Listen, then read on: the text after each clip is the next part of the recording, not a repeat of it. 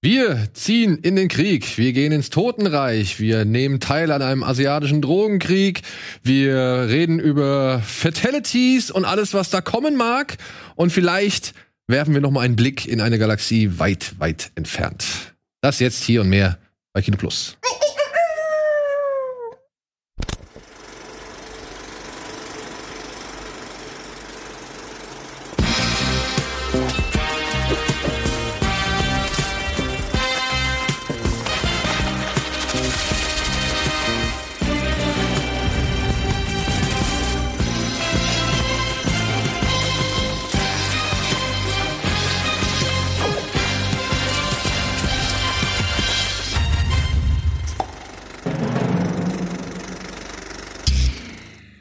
Und damit herzlich willkommen zu den drei Prinzessinnen aus dem Tal der Winde hier bei Kino Plus. Heute mit Sandro, Hallo. mit Etienne und mit meiner Wenigkeit. Und ja, wir haben ein dickes, fettes Programm, bei dem du auch sehr schön partizipieren kannst. Das ist gut. Das Ja, freut mich. das freut Kann mich. ja sowieso immer partizipieren, aber vielleicht diesmal sinnvoll. Ja, vielleicht, aber ich glaube schon. Wir wollen aber auch die nicht zu. Ja, genau. Wir wollen nicht zu so, wir wollen nicht so weit vorpreschen. Wir haben eine Menge zu tun. Deswegen würden wir heute zu Beginn einmal, was hast du zuletzt gesehen und streamet direkt miteinander verschwurbeln und verpacken. Du kannst es gerne einmal singen. Stream it, you gotta stream it. Nächste Inauguration. Echt so, Alter. Habt ihr, habt ihr ein bisschen geguckt? Ich, ich wusste gar nicht, dass es Das das, Original ist. Ich dachte, Lady ihr hättet Gaga. das verarbeitet, aber es war ja, Nee, nee. du hast es ja einfach so Das ist eingesungen. einfach so Krass. einfach, ja, das kann ich. Richtig gut, Alter. Lady Gaga-Style. Ja, cool. Was, was hast du gesehen? Äh, Also ich habe Lady Gaga habe ich gesehen. Okay, habt ihr das Foto gesehen, wo sie so da steht und einer geschrieben hat, irgendwie so die Tribute von Panem gehen wieder los? Ich habe nur dieses Bild diese riesen Brosche. Ich habe dieses Bild von ihr gesehen von hinten und daneben äh, ja Leia und dann stand da oben Lea Gaga, glaube ich. Also die kann schon, die hat schon Goldkehlchen. Muss Unfassbar. ja. Aber mein Highlight waren die Bernie Sanders Memes. Habt ihr die mitbekommen? Ja, die gehen die ganze Zeit Gold. in meiner Timeline. Jetzt Ach, das ist hier der Mann, der mit der Maske da mit den so. Mittens, mit den Ofenmittens. Die heißen diese Ofenhandschuhe. Saß der da, um nicht zu frieren. Jetzt gibt's da dauernd Fotos, wo er sitzt. Ich habe ihn schon auf dem Game of Thrones. Ja, Game of Thrones habe ich ihn auch gesehen. Eben das Neueste habe ich gesehen. Hat Kollege Felix Rick Grüße hat äh, gepostet, wie er bei äh, Skyrim hinten auf dem Bollerwagen sitzt. Oder auch im Weißen Haus, der Typ, der da so verkleidet. Bei uns heute. Ja, Mann, da ist er! Hey, Bernie, Bernie. ähm, genau, oder hier, der Typ im Weißen Haus, der sich so verkleidet hat und diese, der was geklaut hat aus dem Weißen Haus so. Ah, ja, okay. Da gibt's auch ein Meme, wo er Bernie Sanders unterm Arm hat, so. Das ist fantastisch. Ich habe noch im Laden vor, also vor dem Laden von Clerks habe ich ihn gesehen. Aber ich finde, ich fühle das so sehr, wie er da sitzt mit seinen Mittens, sich da einmurmeln und sich denkt, ey, Mann, der Typ ist über 70. Der sagt sich auch so, Leute, ich bin zu alt zum Frieren. Ja, vermutlich. Was mache ich hier? J Lo habe ich noch gesehen. J-Lo, ja, fand ich, weiß ich nicht, passt die da so hin? Der vor allem Let's Get Loud in dieser theatralischen Version. Warum hat J-Lo eigentlich noch so ein Standing? Die hat ja auch den Super Bowl gemacht und so. Ich dachte mir so, das ist krass, wo die überall auftaucht. Latina, gute Stimme. Denke ich mir auch. Populär. Ne? Die spricht halt für auch einen großen Jeder mag die, kein Ne? Skandal. Also die kannst du, die ist äh, überall einsetzbar. Ich frage mich nur, wer, wer wäre äh, in Deutschland? Helene Fischer auf jeden Fall. Ja. Punkt. Punkt. Ja, vielleicht noch Lea Meyer-Landrut. Könnte Wer, man noch. wer singt bei Armin Laschet? Das ist doch die große Wer singt bei Armin Laschet, ja. Loredana. Wie sowas. Ich finde ja Haftbefehl so geil mit Conan der Barbar. Und dann kommt so Armin Laschet rein in so einem fetten Pelzmantel. Wir müssen mal die Politik in Deutschland ein bisschen aufkurbeln. Die Leute, die jungen Leute sind halt Politik verdrossen. Ja, ich wollte gerade sagen, so holt man auch wieder die jungen Leute ab und so. Komm doch mal mit so einer richtigen Riesenaxt auf den Schultern so raus. Armin Laschet mit so einer dicken Axt und sagt, und dann ist da so ein Modell und so, das ist so ein Pappvirus und dann spaltet der den so mit der Axt und sagt so unter mir, endet die Pandemie und dann kommt so Haftbefehl so raus. Das wäre doch mal ein Statement, kein- Alter. nimmt keiner als Wahlkampfmanager, versteh's nicht. Das ich würde Politik hier wieder. Lass die Affen aus dem Zoo. Auch noch. Lass die Affen Lass aus die dem Affen auskommen als, Ist auch zweiter Track. Ja, ja. Naja, gut, aber auf mich hört keiner. Aber wer würde jetzt realistisch singen? Ähm, Helene Fischer, die ne? Amigos. Williger Herzbuben wäre nochmal rausgeholt. Nee, ich glaube tatsächlich Helene Fischer. Ja, wobei, jetzt mal ganz ehrlich, sowas Realistisches in Deutschland wäre sowas wie Sascha, Bensko. Olli P. wird nochmal rausgeholt. Ja, hier, wie heißt der so aussieht wie ich angeblich? Hier, der Ko- Kollege. Der Mark Forster. Mark Foster. Mark, bist du's? Ey, allein das für die Kappe. Der angeblich so aussieht wie du? Also, es ist wirklich eins zu eins. Ähm, der Typ. Ja. mit Lena Meyer-Landrut zusammen. Le- Solche so, so Pop-Sternchen, so skandalfreie Pop-Geschichten. Ja, früher Xavier Naidoo, aber jetzt äh, Xavier geht nicht mehr. Geht nicht mehr. Geht nicht mehr, ja. Ich, ich fand das wirklich übrigens erstaunlich, ne? Dass der in dieser Illuminaten-Folge mitspricht. Das war 2012 bei Offenbarung 23 zusammen mit dem Wolfgang Barrow. Ja, Mhm. weißt du? Und also Offenbarung 23, sagt ihr das was? So eine Ja. Hörspielreihe über Verschwörungstheorien. Ja, schon mal gehört. Und Folge 42 heißt die Illuminaten. Ach krass. Und wir hatten jetzt für den Hörspielplatz, ja, hatten wir jetzt Wolfgang Barrow, den Jo Gerner, Geil. hatten wir zu Gast und mit dem haben wir gesprochen und der hat halt in dieser Folge 42 die Illuminaten mitgesprochen. Zusammen mit Xavier Naidoo. Absolut. Der in dieser Folge Tupac Shakur betont. Der ja auch halt in dieser Serie Teil oder Bestandteil einer Verschwörungstheorie ist, weil er halt ja angeblich immer noch leben soll. ja, abgefahren. Meinst du, der Xavier, der war schon damals ein bisschen komisch? Nein, das glaube ich nicht. Erst seit. Ich spekuliere ins Blaue, aber Habt ihr darüber auch gesprochen oder was? Wie das so für, für Joe Gerner war? Nein, nein, nein, ich habe ich hab Nee, einfach nicht nur über, Wir haben den. nicht über Xavier Naidoo. Nein, nein, nein. Wir haben einfach nur den, den. Aber guter Typ, der Joe Ja, auf jeden Fall. Äh, wo? Hätte man auch nicht anders, hätte man auch nicht anders erwartet, oder?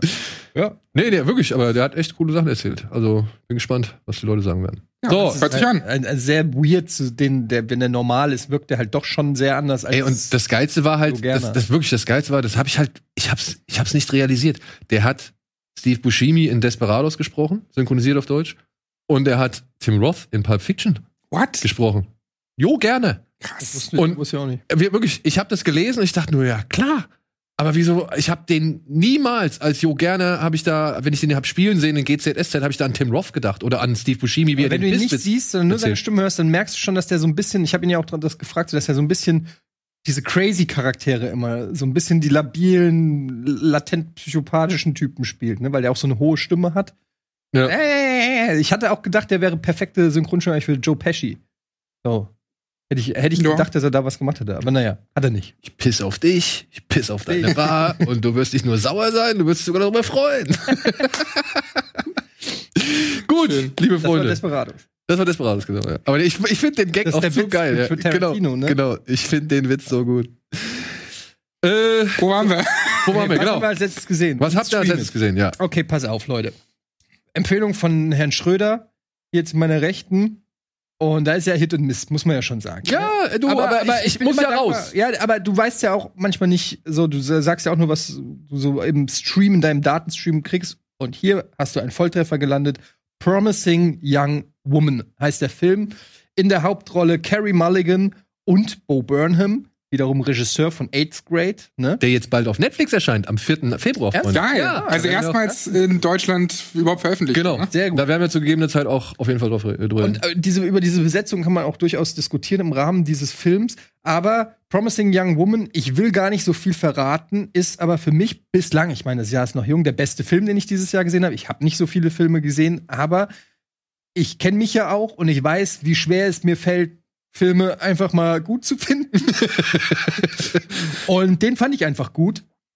Es handelt von einer Frau, wo man nicht so genau weiß, was in der Vergangenheit ähm, passiert ist, die ähm, sich mit, die so ein bisschen auf, das ist das, was am, ganz am Anfang passiert, deshalb kann ich das so als, als Prämisse, Katsching. al- äh, kann ich das so sagen, aber ähm, sie ist jemand, der äh, auf besoffen macht im Club. Ich mach besoffen im Club. Typen gucken mich an. Ähm, und dann sich mehr oder weniger, sag ich mal, abschleppen lässt von irgendwelchen Stelzböcken, die daraus ihren Vorteil ziehen wollen, dass sie eben gefügig ist durch den Alkohol Beziehungsweise hart besoffen wirkt. hart besoffen wirkt. Und ähm, dann im Prinzip äh, den, die, die wollen dann natürlich ihr an die Wäsche und irgendwann gibt sie sich zu erkennen, dass sie eben doch nicht betrunken ist, sagt so, ey, was machst du da eigentlich? Ich habe doch jetzt mehrmals Nein gesagt. Und dann gibt's halt verschiedene Reaktionen und was dann so passiert. Es ist schwer irgendwie, ich will. Nee, aber du hast es ja schon So. gut beschrieben. Also, Und- und als man lernt sie als eine Frau kennen, die halt genau auf die Art und Weise diese Männer versucht bloßzustellen. Genau, in, in, sozusagen in eine Falle zu locken, zu entlarven. Man weiß aber nicht genau, was dann mit den Männern passiert. Da spielt der Film auch so ein bisschen mit diesem Ungewissen. Also, sie hat dann so ein Buch, wo sie dann so abhakt. Und da siehst du, da sind schon sehr viele Häkchen, auch in verschiedenen Farben. Und es entsteht so teilweise der Eindruck, vielleicht bringt sie die um, vielleicht aber auch nicht. Man weiß es einfach nicht. Und ähm, sie ist aber stone cold und sehr äh, so wie in so einem Flick ist sie so sehr hart und es gibt dann so eine Szene, wo sie von ein so einer äh, von so einer äh, vermeintlichen One-Night-Stand nach Hause läuft und so von so ein paar Bauarbeitern angemacht wird und so, ey, Baby, so. Und sie guckt die einfach nur so an. Und zwar so lange, bis die Bauarbeiter komplett verunsichert sind mit ihrer. Das ist eigentlich eine lustige Szene, weil die Bauarbeiter fangen an von, ey, Süße, na, willst du nicht mal bei mir bauen? Äh, Keine Ahnung. Und sie guckt die einfach nur an und die so, hey, was ist denn los mit dir? Bist du prüde? Hey, ja, dann mach dich mal locker, halt die Schnauze so. Also die kommen so von, wir machen sie an zu, wir werden aggressiv und wir hassen sie, machen die so eine, so eine gesamte Reise durch, nur weil sie da steht und sie Aber muss halt in wenigen Sekunden. in wenigen Sekunden. Und der Film ist natürlich schon ähm, ein, ein, also ein feministisches Manifest, möchte ich fast sagen. Also es ist ganz klar, wer hier das Feindbild ist, nämlich äh, Männer, naja. aber bestimmte Art von Männern, ne? Bestimmtes Verhalten. Bestimmtes Verhalten, ähm, was aber, wo ich sagen kann, als Mann, äh, was man kennt. Also was wirklich äh, erschreckend ist. Ich musste auch ein paar Mal drüber nachdenken. Kenne ich so jemanden? Habe ich mich vielleicht schon mal so verhalten? Wie ist es eigentlich? Also es ist schon näher an einem dran, als man es vielleicht zugeben mag. Ähm, einfach weil Männer auch wirklich größtenteils Schweine sind, glaube ich, äh, in gewissen Punkten. Also zumindest fand ich das spannend, aber der ist dann doch nicht so einseitig. Dann kommt irgendwann Bo Burnham rein als äh, Love Typ- Interest. als Love Interest. Aber sie hat halt so gar, sie hat halt mit Männern abgeschlossen. Wie gesagt, irgendwas scheint da vorgefallen zu sein in der Vergangenheit. Aber er ist so sympathisch und entwaffnend und irgendwie so anders als die vermeintlich anderen. Und sie beginnt dann doch so sich ein bisschen für ihn zu interessieren. Und es geht dann so ein bisschen darum, ob sie von ihrem Männerhass runterkommt und noch an das Gute im Mann glauben kann, sozusagen, dass es eben auch andere gibt, oder ob sie weiter sozusagen in dieser Revenge-Rolle verbleibt. So, das ist Und es wird eigentlich letztendlich noch was ganz anderes. Also Ja. mehr müssen wir jetzt nicht sagen. Also Und- der Film ist halt so eine Mischung aus, wir versuchen so eine knallharte Skeptikerin, Skeptikerin wieder zur Romantikerin zu machen, mit gleichzeitig feministischer Botschaft, mit aber gleichzeitig noch viel mehr. Also da sind noch mehrere Ebenen drin. Es kommt noch, es kommt noch Drama, Thriller, Comedy, da ist alles drin. Und es gibt eine Szene, die fand ich ultra hart. Also die muss ich sagen, weil kannst du dir wahrscheinlich denken, welches ist. Ich will da auch gar nicht näher drauf eingehen. Wenn ihr den Film seht, werdet ihr genau wissen, um welche Szene es sich handelt. Da muss ich sagen, äh, das hatte schon so Gaspar Noé-Züge. Ähm, das ka- kam auch so ein bisschen, nicht aus dem, äh, doch so ein bisschen aus dem Nichts. Also, aber du hattest zumindest nichts Vergleichbares in dem Film davor und auch danach nicht. Also es war schon sowas, wo du danach erstmal so richtig, puh, Alter, äh, wie, wie, wie ordne ich das denn jetzt in den Gesamtkontext ein? Weil ich schon zugeben muss, dass die Charaktere und die Welt wirkt ein bisschen überzeichnet. Auf jeden Fall. Ne? Also es wirkt so, so, ja, keine Ahnung, es wirkt alles ein bisschen bunter und Es hat so einen gewissen Neon-Schick, kann man auch schon Ja. sagen. Aber das ist ja bestimmt eine bewusste Aber Entscheidung. das oder? ist auch, glaube ich, eine bewusste Entscheidung, weil äh, direkt in der ersten Szene sehen wir etwas sehr Unerotisches. Wir sehen Männer tanzen. Ja. Und das aber so abgebildet mit den Mechanismen, mit der Zeitlupe, mit der Stilistik, wie wir normalerweise Frauen in einem Film zu Beginn tanzen sehen würden. Weißt du? Also das, was normalerweise als erotisch und, und aufreizend und sonst irgendwas inszeniert wird, sehen wir direkt zu Beginn in, der voll, in dem vollkommenen Gegenteil. Also es sind halt einfach Typen in ihrem Anzug, wo sie das Sakko schon losgeworden sind, Krawatte um den Kopf gebunden und glauben, sie bewegen sich gerade ultra sexy und erotisch. Und es ist genau das Gegenteil davon. Und dieser Film, meiner Ansicht nach, versucht so ein bisschen auch mit der Optik, das ist das, was du angesprochen hast, ähm, zu zeigen, wie wir gewisse Dinge wahrnehmen und wie automatisch unsere Sicht auf gewisse Dinge ist. Und da ist, finde ich, macht der Film was ganz Großartiges. Da entlarvt er nämlich nicht nur die Männer, sondern holt auch gleichzeitig die Frauen mit ins Boot, die halt das entweder zulassen oder halt glauben, bereitwillig ihren Vorteil daraus ziehen können, zu können, so. Und äh, das greift der Film meiner Ansicht nach eben durch diese gewisse überhöhte Optik auch auf. Ja, wobei ich schon finde, dass der Film da deutlich, deutlich Stellung bezieht und sagt, also quasi, ne, also im Prinzip sagt er ja, nur weil eine Frau willenlos besoffen ist, heißt das nicht, dass du, dass du da irgendwie dann daran darfst. Genau, genau. Das, das sehe ich auch. Also ich sehe das nicht so, dass er, das ist ja dieses berühmte, dieses berühmte Ding, naja, wenn du nicht willst, dass man dir auf den Arsch kommt, dann trag halt kein Minirock. aber genau das Ähm, wird ja auch von Frauen geäußert, solche Aussagen. Ja, ja, ich weiß. Genau. Aber, klar, aber ich finde halt, dass der Gott sei Dank auch, äh, finde ich, da klar Stellung bezieht. Ähm, ich finde, was, was den Film halt so erschreckend macht, sind nicht irgendwie explizite Szenen oder so, sondern eher die Beiläufigkeit, in, in der beschrieben wird, was so der Alltag für eine, sag ich mal, eine Frau ist, die in den Club geht. Und ähm, man kennt das wahrscheinlich oder man kann sich's vorstellen. Wir haben ja auch hier, auch hier in diversen Formaten auch schon drüber geredet, wie viel äh, Frauen online irgendwelchen Sachen ausgesetzt sind und Dickpics und Anmachsprüche und so. Und äh, kannst ja nur mit den Mädels hier, die bei uns arbeiten, mal reden. Die können dir alle Stories davon erzählen, ja. Und das ist natürlich dann im Club, wo so vermeintlich das Gesetz gilt. Naja, hier ist hier ist alles erlaubt, weil wir sind ja im Club und wer hier hingeht, der will auch so ungefähr. Ähm, was das für eine crazy Welt ist und was es einfach auch, wie, es fängt ja schon an mit diesen drei Typen, die da an der Bar reden und, und sozusagen die, die und auf der, also sie sitzt so auf der Couch, so sichtlich betrunken, hängt da nur so rum. Man kann hier so durch den Rock äh, schon auf den Slip gucken und die geifern da schon und machen so, wer geht als erstes Mhm. hin und äh, guck mal, äh. also es ist schon so, es ist so eine richtig ekelhafte Welt, aber ich, ich, auch wenn ich natürlich so nicht bin oder war, aber ich kenne diese Welt, weil ich war auch schon im Club und äh, weiß auf jeden Fall, dass diese Stelzböcke, diese, das, also so eine hübsche Frau auf der Tanzfläche umgeben von sechs Typen, die die antanzen und so, das kennt halt jeder. Ja, aber das ist ja nicht nur, ich glaube, es fängt ja nicht erst im Club an oder so, sondern der Film ist ja wahrscheinlich, ich habe den nicht gesehen, aber wahrscheinlich ist es ja auch die Stärke des Films, dass du da reflektierst und dass du drüber nachdenkst, was vielleicht auch so Alltagssexismus angeht, sag ich mal. Sachen, die man gar nicht vielleicht so auf dem Schirm hat, aber die Diese einfach. Bauarbeiterszene. Sowas, genau. Und ähm, das klingt auf jeden Fall gut. Ich werde ihn auf jeden Fall gucken. Ja, ist ey, wirklich, Carrie Mulligan ist super, finde ich. Also die spielt das echt klasse. Die Dame, die den Film inszeniert hat, das ist ihr Regie- oder Langfilmdebüt. Ja.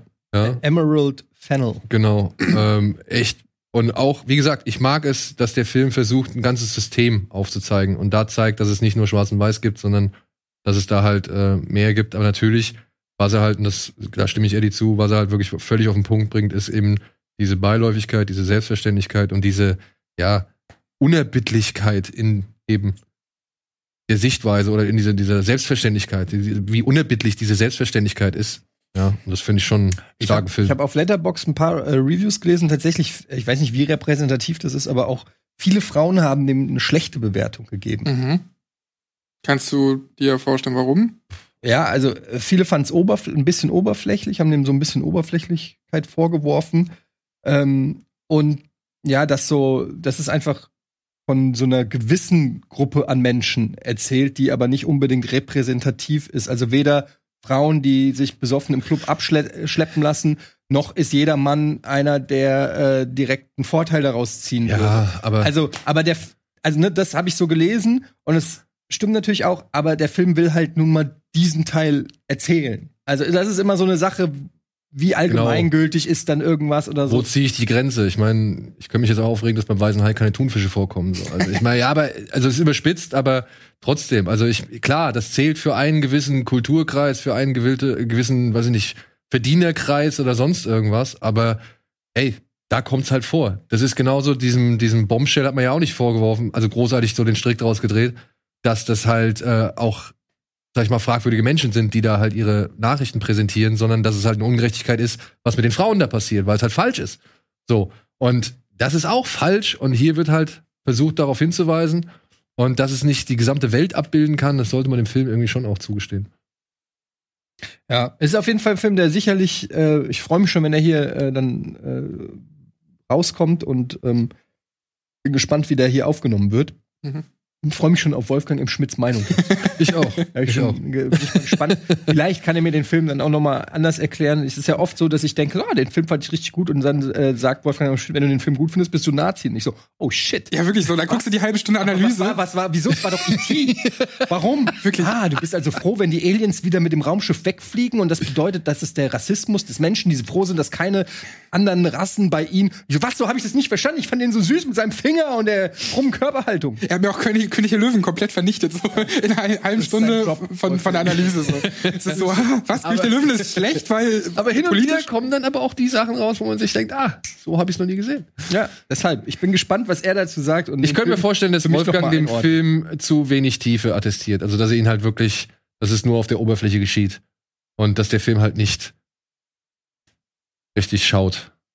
Sondern, äh, oder sieht. Ich, ich Auf der anderen Seite, wenn er mit Eddie was gemacht hat, also nicht, dann, dann dass ist der es Film ja nur eine, schaut und nicht sieht, so genau. Ja, aber wenn der Film mit Eddie was gemacht hat, so ähm, um zu reflektieren oder was auch immer, darüber nachzudenken, dann ist es ja Das schon mal eine ist ja Stärke. das, was ich immer sage. Ein Film, wo du dann drüber nachdenkst und der dich auch danach nicht loslässt. Ich habe tatsächlich auch Bock, den noch ein zweites Mal zu sehen, weil ich beim ersten Mal noch sehr äh, da drinne war, so rauszufinden, was für eine Art Film das ist.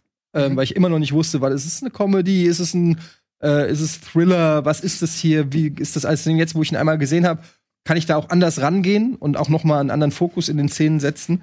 Und das gibt's ja schon selten genug. Ja. Also Ja. ne, insofern. Ich gucke mir auch nochmal an, auf jeden Fall. Promising Young Woman merken. Für mich schon jetzt eines der Top-Themen 2021. Wir gehen kurz in die Werbung und versuchen dann ein paar Streaming-Tipps noch etwas schneller abzuhandeln.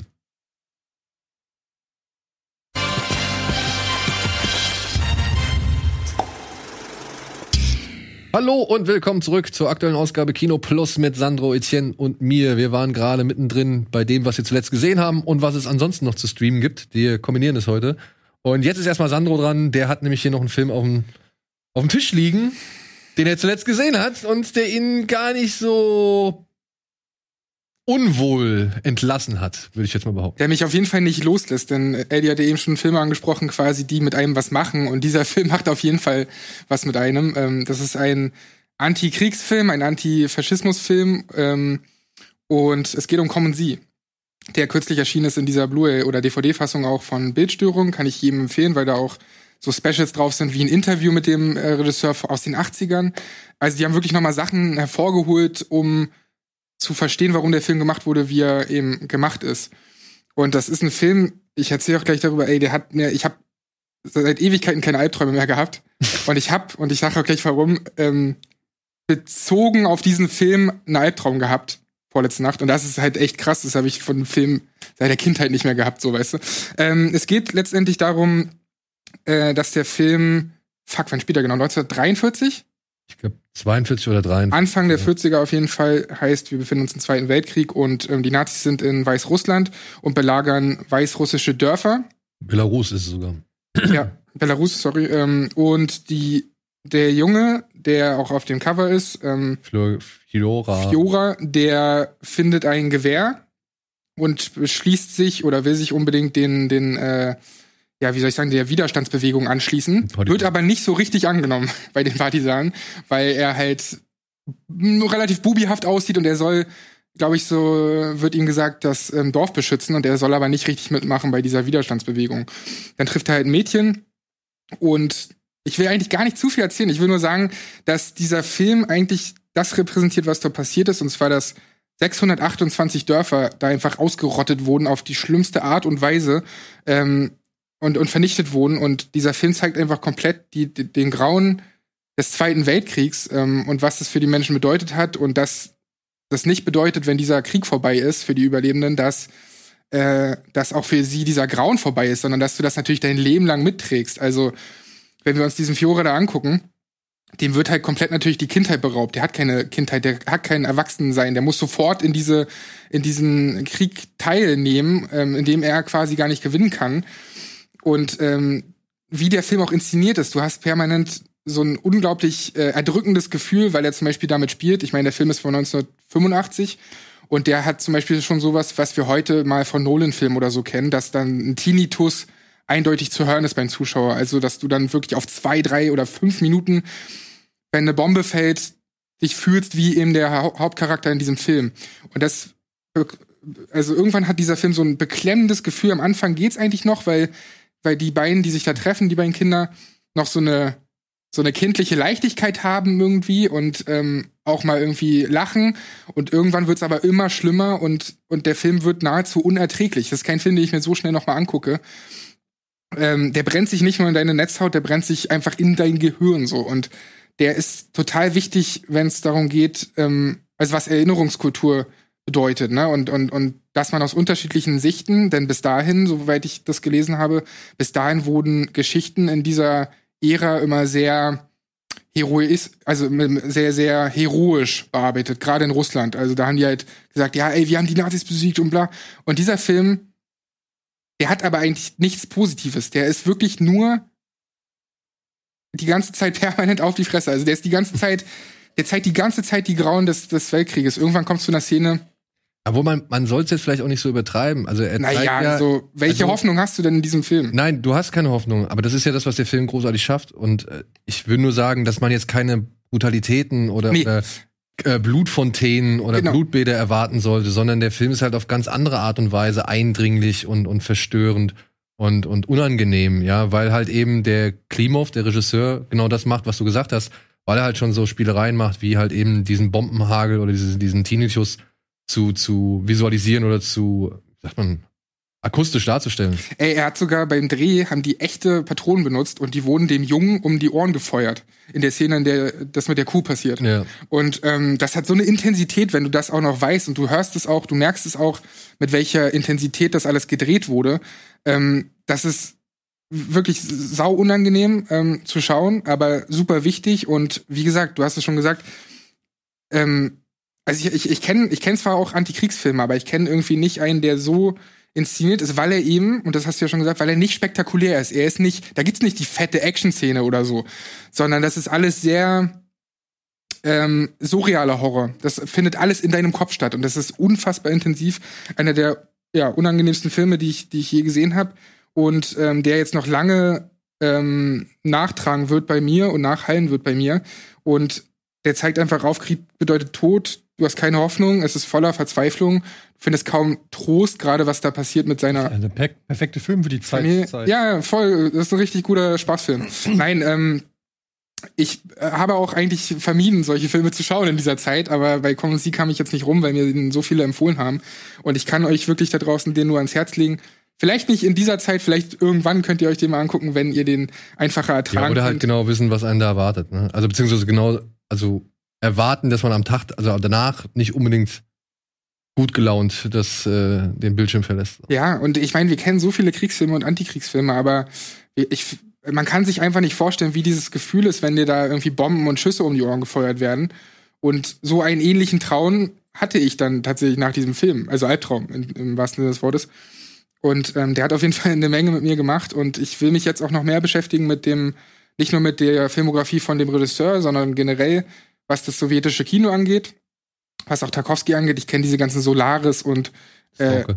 hä? Stalker. und Stalker und so, das kenne ich alles leider noch nicht. Das will ich jetzt demnächst mal alles gucken, weil das total spannend ist. Der Film war auch damals ultra erfolgreich, aber natürlich kontrovers aufgrund des Brauchte Themas. aber auch etwas länger, um überhaupt erst released zu werden, weil irgendwie war die russische Kulturbehörde nicht ganz so einverstanden mit dem, was Klimov da gemacht hat. ja, verständlich, verständlich. Weil, also auch die Partisanen kommen ja nicht besonders gut weg. Man muss, glaube ich, nur mal mit einem Mythos aufräumen. Es heißt gerne mal, dass der Hauptdarsteller, der kleine Junge, dass der hypnotisiert wurde, um die Dreharbeiten überhaupt überstehen zu können. Ja, das habe ich mich auch gefragt, wie so ein Schauspieler, so gerade so ein Kind, da ans Set kommt, die schlimmsten Sachen Mhm. erklärt bekommt. Also pass auf, du bist hier gerade, äh, hier wird das Volk ausgerottet, hier wird das Dorf abgebrannt, da ist die schreiende Mutter, die Schwangere, die, die wird in den Kopf geschossen, dann rennst du da links rüber, versteckst dich und Action. Ja. So, und dann so, alles klar, ne, du hast jetzt frei bis morgen. Und das Kind, kind geht so danach in seinen Trailer, was zockt dann Playstation oder was? Das ist wirklich so. Und vor allem, wie der auch aussieht. Am Anfang hat er, wie gesagt, noch so eine bubihafte, kindliche Freude fast schon. Und Das muss ja nicht nur fürs Kind, aber insgesamt für die ganze Crew und so muss sowas ja auch Ja. irgendwie. unfassbar. Und also der Dreh muss so krass. Und was ich sagen wollte, am Ende des Films sieht er ja auch einfach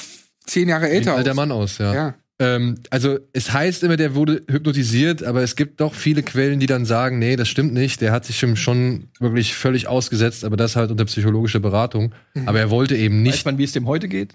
Ja, der hat heute tatsächlich, ähm, spielt der, der ist immer noch Schauspieler. Der ist jetzt zum, zum unter anderem in diesem The Painted Bird gewesen. Auch halt fast das gleiche wie Common Sie. Ein kleiner Junge wird eben durch die Schrecken eines Krieges geschickt. Ähm, hier ist es, glaube ich, so ein bisschen mehr Osteuropa, ähm, also nicht so tief Russland, sondern da an einem anderen Ort. Und der erlebt da halt sau viele grausame Sachen. Ähm, auch mit Harvey Keitel und wie viel, auch mit bekannten Leuten, sehr bekannten Leuten. Hatten wir ja auch schon mehrfach thematisiert. Ähm, genau wie Kommen Sie hatten wir in unserem Verstörende Filme Spezial und da haben wir das, glaube ich, auch nochmal aufgegriffen mit der Hypnose. Aber dem soll wohl nicht so gewesen sein. Also der soll das wohl wirklich einfach ähm, bewusst erlebt haben wollen. Ja. Ja. Was vielleicht nicht ganz gut für ihn war, aber wie gesagt, der Schauspieler existiert noch, der lebt noch und der schauspielert noch. Also Hm. Ich will nur zum Abschluss zum Film noch sagen, ähm, das Schlimmste für mich waren diese Schuldgefühle, die der Junge dann ja auch irgendwann hat, weil der ähm, ja von seinem Dorf quasi wegläuft und dann zurückkommt und sieht, was dort passiert ist.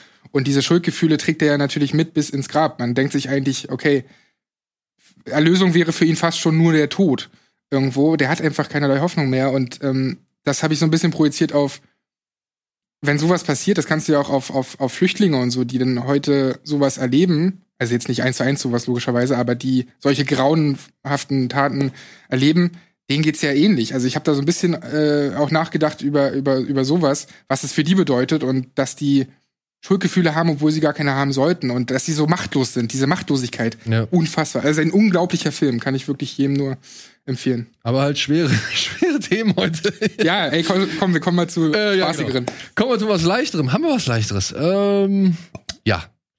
Das komplette Gegenteil. Ein Wohlfühlfilm par excellence. Startet jetzt gerade die Tage auf Sky. Er heißt Little Miss Sunshine und handelt von einer jungen Dame namens Olive. Die möchte gerne an einer Misswahl teilnehmen, nämlich der Little Miss Sunshine Wahl und wird dazu tatsächlich eingeladen und bringt ihre gesamte, ja doch recht dysfunktionale Familie dazu, auf einen Roadtrip zu gehen, damit sie dort an diesem Wettbewerb teilnehmen kann. Und ja, diese Familie besteht aus unter anderem Paul Dano, der nicht mehr spricht, Greg Kinnear, der irgendwie Motivationscoach ist, aber seine eigenen Regeln nie befolgt, beziehungsweise nie auf die Kette gekriegt hat. Toni Collette ist seine Ehefrau.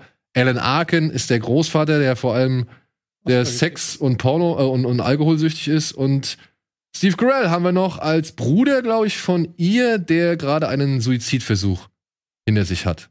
Und die Leute müssen jetzt halt, wie gesagt, einmal durch Amerika reisen, um an dieser Misswahl teilzunehmen.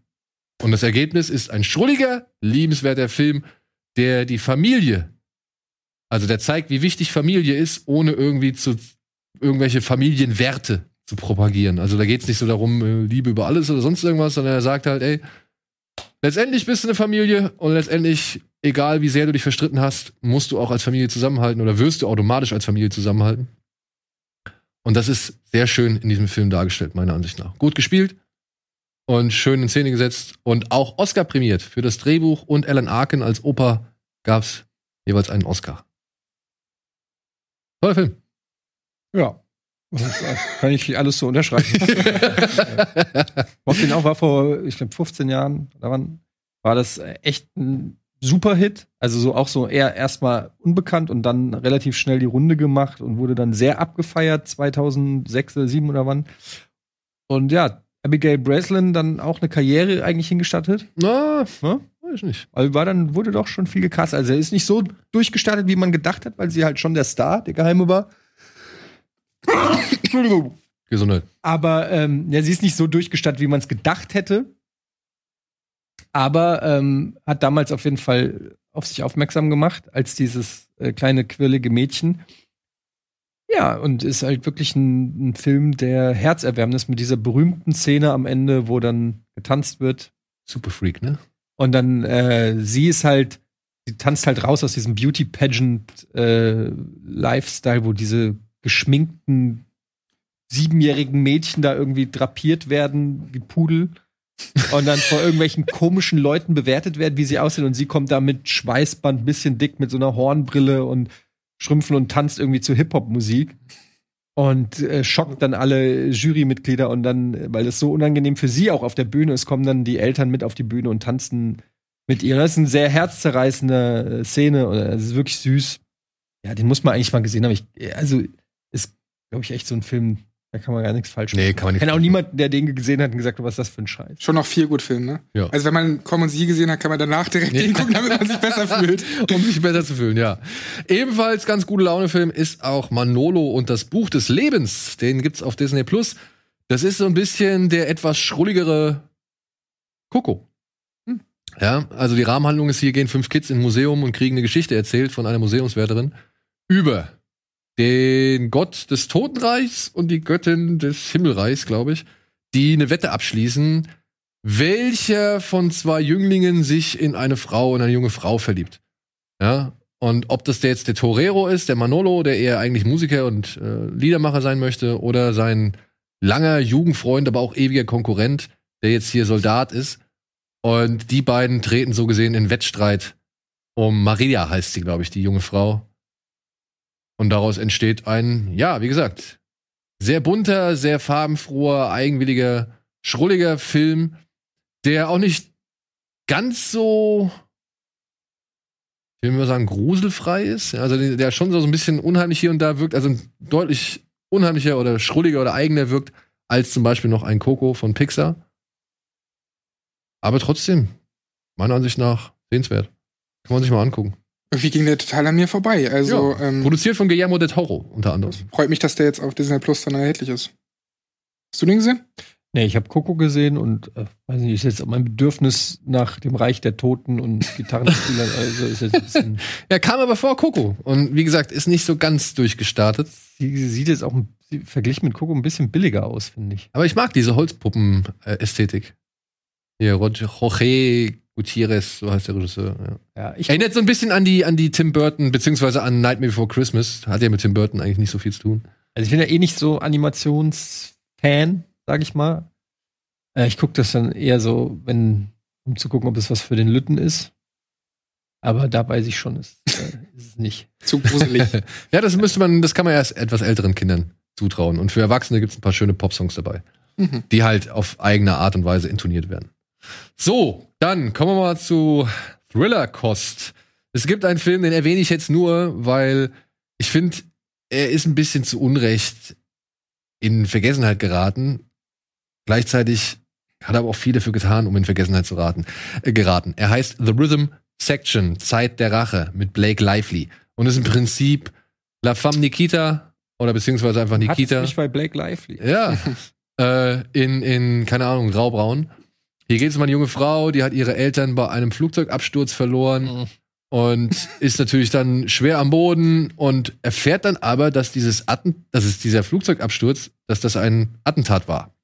Und jetzt begibt sie sich in das Training von M Ex-MI6-Agent Jude Law, um sich an den Attentätern rächen zu können. Ah, guck ich. Ja, ja, okay. Warum denn nicht? Naja, pass auf. Ich muss sagen, ich habe den Film gesehen. Ich weiß noch, dass hier Reed Morano ist die Regisseurin. Ähm, ich weiß noch, dass Blake Lively und Jude Law eigentlich nicht verkehrt sind und eigentlich einen ganz guten Job machen. Aber ansonsten habe ich von diesem Film wirklich gnadenlos viel vergessen. Eben weil er so gnadenlos solide ist, dass er halt leicht zu vergessen ist. Okay. Ja. Also ich meine, du kennst die Story. Das ist Anna, das ist Lucy, das ist Nikita, das ist Salt, was ist, was weiß ich, Atomic Atomic Blonde, bla bla, halt. Kitten wollte ich sagen. Fast. Naja, aber halt diese geläuterte, weiß ich nicht, Junkie-Frau, die jetzt halt auf Rachefeldzug geht. Peppermint. Ja, Peppermint zum Beispiel. Kann man alles mit da reinspielen. Ey, aber die Geschichte ist halt so wirklich, die ist so 0815. Das tut mir schon fast leid. Der Film ist von den Produzenten der, der Bond-Filme. Also die hätten eigentlich wissen müssen, worauf sie achten müssen oder was sie machen müssen, damit das Ding irgendwie ein bisschen länger in Erinnerung bleibt.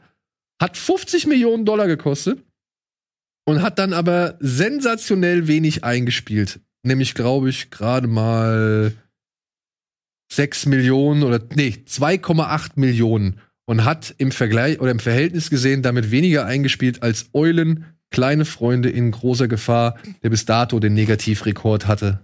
Das Problem ist halt auch einfach, es gibt zu viele dieser Filme. Ja, Also allein ja. Liam Neeson bringt drei dieser Sorte Genau, pro Jahr genau. raus. Alter, ich habe ich hab original gestern Alvin so ein Poster geschickt mit Liam Neeson, wo er wieder auf so einem Poster ist, was du schon 20 Mal mit Liam Neeson gesehen Honest hast. Thief Äh, nee, warte, wie hieß der? Ich, ich, oder The Marksman. Ey, es gibt so viele, ich kann mir nicht mal den Titel merken. Ja. Ja, die Regisseurin ist von The Handmaid's Tale. Ich finde, das merkt man auch, weil die hat auch dieses triste, diese triste Optik. Kalte. Ja, genau, diese triste kalte Optik. Honest Thief. Honest Thief, ja, habe ich schon gesehen. Es sieht halt aus wie jeder andere Liam Neeson-Film. Ey, Liam Neeson, wie viele Ex-Profis im Ruhestand geworden. Ja, Das ist wirklich so. Ey, Liam Neeson, wie viele Ex-Profis im Ruhestand, die jetzt noch einmal einen Job erledigen müssen, willst du noch spielen? Ja. Ja. Ey, früher, früher ist man hingegangen und lass mal sowas Steven Seagal-mäßiges holen. Jetzt sagst du, lass mal sowas Liam Neeson. genau. Wahrscheinlich easy money für ihn irgendwie. Ja, aber es ist doch auch schön, wenn man in so einem hohen Alter noch diese Rollen bekommt. Ja, das stimmt. Ja. Hier mit Gal Gadot soll ja auch so ein, so ein Film dieser Art demnächst kommen. Ich glaube, auf Netflix oder so. Nicht gut auf Gal Gadot. Aber es wird immer, uh, es wird immer wieder auf jeden Fall ähm, Ja, wir sind sowas gemacht. Wir haben uns getrennt. muss man nicht Ja, sagen, mit Tut mir Wonder leid. Woman. Es tut mir So. leid, Mann. Also für Blake Lively und Jude Law, wer die gerne sehen möchte, kann sich den Film mal angucken, aber wie gesagt, nicht mehr erwarten als Maximum solide Kosten. Okay. Als Maximum solide Okay. Kosten. Gut. Dann ein anderer Thriller, den ich empfehlen möchte, denn er bedeutet historisch eigentlich schon eine Menge interessantes Zeug. Gleichzeitig baut er einen Film auf, den ich sehr liebe und den ich auch schon öfter mal erwähnt habe. Dieser Film, über den ich jetzt reden möchte, heißt Das Attentat, The Man Standing Next, ist gerade auf Amazon erschienen, ist ein koreanischer Thriller, behandelt eine wahre Tatsache, nämlich den Sturz des damaligen Präsident, äh, Präsidenten Park Chung-hee. Der schickt seinen ja, Geheimdienstchef, gespielt von oh, Lee Byung-hun. Den kennt man unter anderem aus I Saw the Devil, den kennt man aus G.I. Joe, den kennt man aus Bittersweet Life, den kennt man aus hier The Last Stand mit Arnold Schwarzenegger, glaube ich, da hat er auch mitgespielt, also ganz berühmter koreanischer Darsteller. Der spielt halt den Chef des Geheimdienstes, der soll nach Amerika reisen und seinen Vorgänger, den ehemaligen Chef des Geheimdienstes, des koreanischen Geheimdienstes, davon abhalten, seine Memoiren zu veröffentlichen. Denn in diesen Memoiren steht Verfängliches für den, äh, für den amtierenden Präsidenten. Ja. Und das Problem ist aber, dass äh, Lee Byung-hun, dass der, also der neue Geheimdienstchef, dass der halt diese Memoiren liest und daraufhin diese Informationen erhält und daraufhin die Präsidentschaft von Park, wie heißt der, Park Chung-hee in Frage stellt. Und das ist quasi die Vorgeschichte, die irgendwann mal dazu führt, dass es, was in dem Film A Taxi Driver, den ich hier so oft vorgestellt und vorgeschwärmt habe, ähm, passieren wird. Also das ist so gesehen die Vorgeschichte zu, Prequel. ja, ja, die historische Vorgeschichte zu dem, was in A Taxi Driver geschildert wird. Aber ist nicht irgendwie der gleiche Regisseur oder so. Nein, nein, hat nichts miteinander zu tun. Ist auch, sag ich mal, Aber beide basieren wahrscheinlich auf wahren. Genau, das ist die Und deshalb Geschichte. Das ist die Geschichte. Als der Präsident gestürzt worden ist, kam es dann halt irgendwann im Zuge dessen und zu der, äh, im, im Vakuum der, der, der Machtverhältnisse kam es dann eben zu diesen Aufständen und zu diesen Unruhen, die jetzt halt von diesem deutschen Reporter kommentiert oder dokumentiert worden sind und außer Landes geschmuggelt worden sind. Ja, das ist halt die Geschichte von der Taxi Driver und was davor passiert halt, das schildert das Attentat. Und für Fans des Korea-Thrillers ist das schon auch eine sehr amtliche Nummer. Ja, also ich habe den auch gesehen. Ähm, ich muss sagen, der ist aber wahnsinnig unspektakulär Ja, inszeniert. ja, ja, so. Also äh, der hat auch so ähm, Bauchbind will ich fast schon sagen. Also Texte, wenn er irgendwas erklärt, dann sind so Times New Roman Texte, die man ganz schnell so schreibt. Also es sah überhaupt nicht spektakulär inszeniert aus oder überhaupt. Ein paar Bil schöne Bilder sind dabei, aber es ist eher so ein langsameres Pacing, deswegen muss man sich schon auch ein bisschen drauf einlassen. Aber die Geschichte fand ich schon interessant. Selbst wenn ich jetzt A Taxi Driver noch nicht kannte, aber den werde ich dann demnächst gucken. Ähm, ja, kann man auf jeden Fall machen. Ja. Ein anderer asiatischer Thriller, der ebenfalls auf Amazon ist, den hast du dir gerade angeguckt. Den kann ich auch noch mal empfehlen. Ich hoffe, du hast ihn auch schon gesehen, aber wenn nicht, solltest du ihn dir angucken. Hat er. Er heißt- Letterboxd gesehen. Ja, Drug War. Oh ja, der ist geil. Ja, ne? Alter. Der ist Hammer. Aber ist das nicht ein Chinese? Stimmt, ist ein Chinese. Ist ein Chinese. Ja. Von Johnny To.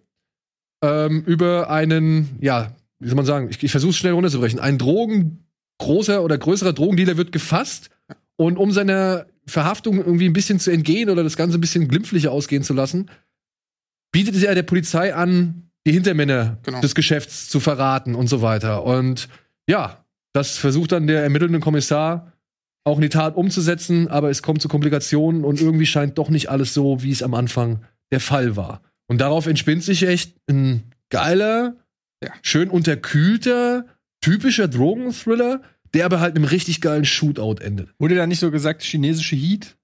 Ja, Oh, echt? So kann, man, kann, man, kann man fast sehen, ne? Ich war ein bisschen überrascht, weil ich ja wusste, dass mich eigentlich ein Actionfilm erwartet und die Action dann aber erst nach einer Stunde passiert. Ja, das heißt, äh, bis dahin muss man auch echt aufpassen, äh, wer irgendwie mit wem und dann hintergeht der eine dem anderen und ein Twist nach dem anderen. Man muss da schon ganz genau sich irgendwie sowohl Namen als auch Gesichter merken. Aber der Payoff ist geil. Genau, der Payoff ist richtig geil. Allein wie bassig die Waffen klingen. Oder Ja. oder natürlich dieses ähm, dieses typische äh, Blutpulver nenne ich mal, was dann so rausschießt.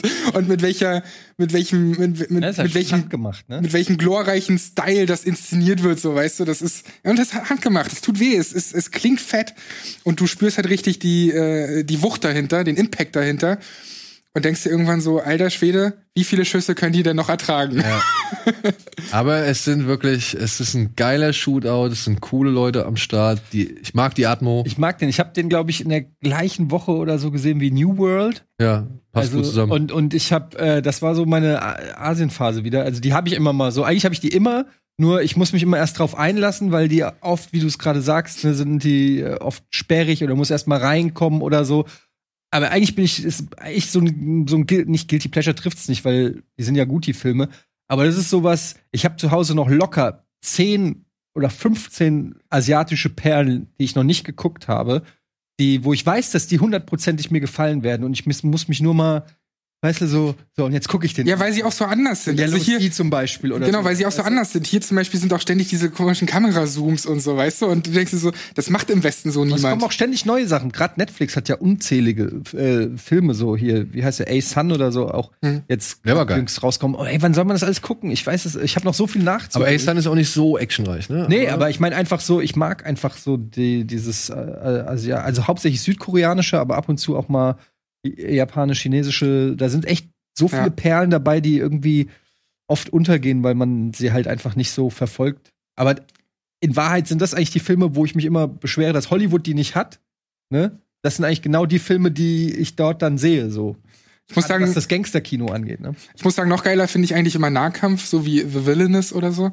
Ja. Aber so Shootouts sind natürlich schon auch Ja. echt geil. Und der ist halt wie- eben auch mit dem Regen und Ich wie. brauche noch nicht mal diese Shooter. Ich mag schon dieses ganze Ehrengequatsche, diese ganzen Kitano-Yakuza-Geschichten oder so, weißt du, mit den ganzen Altvorderen und Ja. Betrug und Hintergangenheit und das, was das für Konsequenzen. Da biegt immer so eine, Sch- also da hat alles so eine Konsequenz, weißt du, das mag ich halt, wenn du irgendwie das Gefühl hast, Held A macht B und es hat eine Auswirkung Ja. auf alles. So anders als ich, naja, keine Filme jetzt, aber nehmen wir mal Star Wars zum Beispiel oder so. Ne, wo du das Gefühl hast, es ist eigentlich völlig egal, was der jetzt macht oder nicht. So, ähm, Konsequenz, ja, das ja, ist es. Das die- ist so der du Unterschied. spürst die Welt und du merkst, der muss sich wirklich Gedanken machen und das macht das Ganze irgendwie immer so.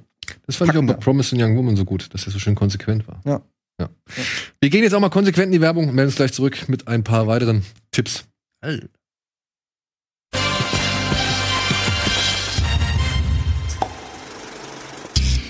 So, herzlich willkommen zurück zur aktuellen Ausgabe Kino Plus mit Etienne, mit Sandro und mit mir. Wir haben ein paar Streaming-Tipps vorgestellt, das machen wir jetzt auch weiterhin. Wir haben nämlich noch ein bisschen was auf dem Zettel.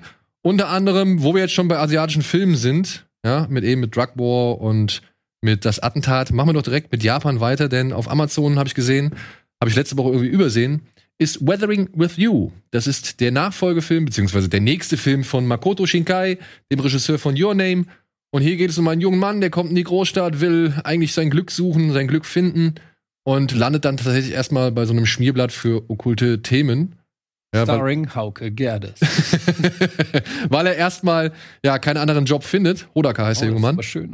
Mann, Und- die, die Stil ist so geil. Und dort in dieser Stadt findet er ein junges Mädchen namens Hina. Und Hina hat eine besondere Begabung. Sie kann dafür sorgen, dass der Regen aufhört. Sie kann die Sonne scheinen lassen. Denn komm es regnet gerade sehr viel in Tokio. Und sie schaffen es, aus dieser Fähigkeit, aus dieser Gabe ein Geschäft zu machen. Aber dieses Geschäft oder diese Gabe hat natürlich auch ihre Konsequenzen. Und das wird von Makoto Shinkai mal wieder wunderschön. Man kann es nicht einfach anders sagen. Es wird wieder wunderschön in Szene gesetzt. Ist das teilweise mit echten Fotos, wo dann so ein Film. Naja, sie nehmen immer die, sie nehmen immer die Stadtzüge, fotografieren die und malen die dann ab. Ah, ja, okay. Aber es ist so krass, was, wie, wie, wie, wie der Hintergrund immer aussieht. Und ähm, ich habe mal bei Name mich auch ein bisschen damit beschäftigt, wie die das machen. Und letztendlich haben die eigentlich nur drei Millionen Dollar umgerechnet gehabt für diesen Film. Und der sieht aber einfach so viel teurer aus, weil das so ein schöner Zeichenstil ist und weil sie auch aus Farben ja so viel machen, ne? Ähm, Da sind auch digitale Effekte. ne? Ja, ja. Safe, ja klar. Das wird alles kombiniert. Aber die Kombination bei ihm finde ich immer sehr gelungen. Ja. Wirklich finde ich sehr gelungen. Es ist ein, eine nette Portion Humor drin. Es ist wieder eine nette, schöne Portion Kitsch und Romantik drin. Aber man muss auch dazu sagen, wenn man die Filme von Makoto Shinkai schon ein bisschen kennt, dann findet man so die Art und Weise, wie er die Sachen erzählt, da findet man schon so gewisse Mechanismen vor. Also die kann man schon wiedererkennen, so wo man sagt, ah, okay, jetzt weiß ich, jetzt wird's irgendwie so und so oder jetzt macht er es wieder, indem er das und das nochmal näher zeigt oder länger zeigt und so weiter. Also da sind schon so gewisse Triff, äh, Kniffe und Tricks dabei, die er jetzt schon ein paar Mal angewandt hat und die findet man meiner Ansicht nach auch in Weathering with You. Was den Film meiner Ansicht nach auch nicht schlechter macht. Nee, aber Ja. vielleicht ist das auch das Problem bei mir gewesen, weil ich habe den zwar im Kino gesehen, der lief ja nur in so ausgewählten Kinos und, und Ja, der lief nur kurzzeitig. aber der hat mich nicht ganz so gekriegt wie Your Name. Your Name hat mich auf so vielen Ebenen irgendwie berührt und äh, gekriegt. Der hat es irgendwie nicht geschafft und ich glaube, das ist vielleicht einer der Gründe, dass es irgendwann so ein bisschen fast schon vorhersehbar ist, wann jetzt irgendwie ein Twist kommt oder so. Ja, also die Storybeats oder, oder eben genau die Twists oder die Entwicklungen, die sind schon teilweise vertraut oder vorhersehbar. Und das ist ein bisschen schade, aber ich finde, die Figuren sind sympathisch, der Zeichentrickstil ist nach wie vor toll und letztendlich lasse ich mich auch von der Geschichte gerne noch mal am Herz kitzeln. So. Also deswegen Ja. Gut. Womit machen wir weiter? Ja. machen wir bei Amazon weiter und zwar mit einem wirklich, wirklich ganz, ganz schweren 90er Jahre Film. Ja, ein Film, wie er einfach nur in den 90ern hätte entstehen können. Ich habe ihn durch Zufall entdeckt und ich habe den früher gern geguckt. Ja, weil ich fand die Situation, die mag ich. Ich mag Filme, die sich irgendwie nur auf einem kleinen Setting abspielen, wo mehrere Menschen zusammenkommen und dann passiert da halt irgendwie so der Alltag. Clerks zum Beispiel. Breakfast Club. Breakfast Club zum Beispiel. High Fidelity zum Beispiel. Ja, Ja, und, und mir ging es auch so, Ja, dass, mit Ryan Reynolds, wo er Kellner ist. You, got sur you, you are served oder you got served? Also, weil du gerade High Fidelity erwähnt hast, ich mag halt auch so diese Musikliebhaberfilme, wo es um Musik oder die um die Musi um die Liebe zur Musik geht irgendwie und genau so ein Film ist es ja. Alter, sieht der 90s aus. Ja, ich kannte, ich kannte den nicht, weil ich, gut, ich bin in den 90ern geboren, aber der ist ja von vorne bis hinten komplett 90s. Ja, der ist so 90s, es ist fast schon gar nicht mehr in Worte zu fassen, wie 90s der ist. Ja, Robin Tonney haben wir da eben gesehen, eine junge Re- Renée Zellweger spielt mit, eine junge Liv Tyler, gerade frisch von MTV oder frisch durch MTV groß geworden, spielt mit und Rory Cochran spielt mit. Ich weiß nicht, ob ihr den kennt. Der hat unter anderem bei Love in the 45 mitgespielt, falls ihr den mal gesehen habt. Mit äh, Dings. Auch mit Renée Zellweger. Und dem Franzosen, oder? Wie heißt er? Aus Laien. Vincent, Ka Vincent Cassel? Vincent Kassel, war der nicht dabei? Nee, ich glaube, der war nicht dabei.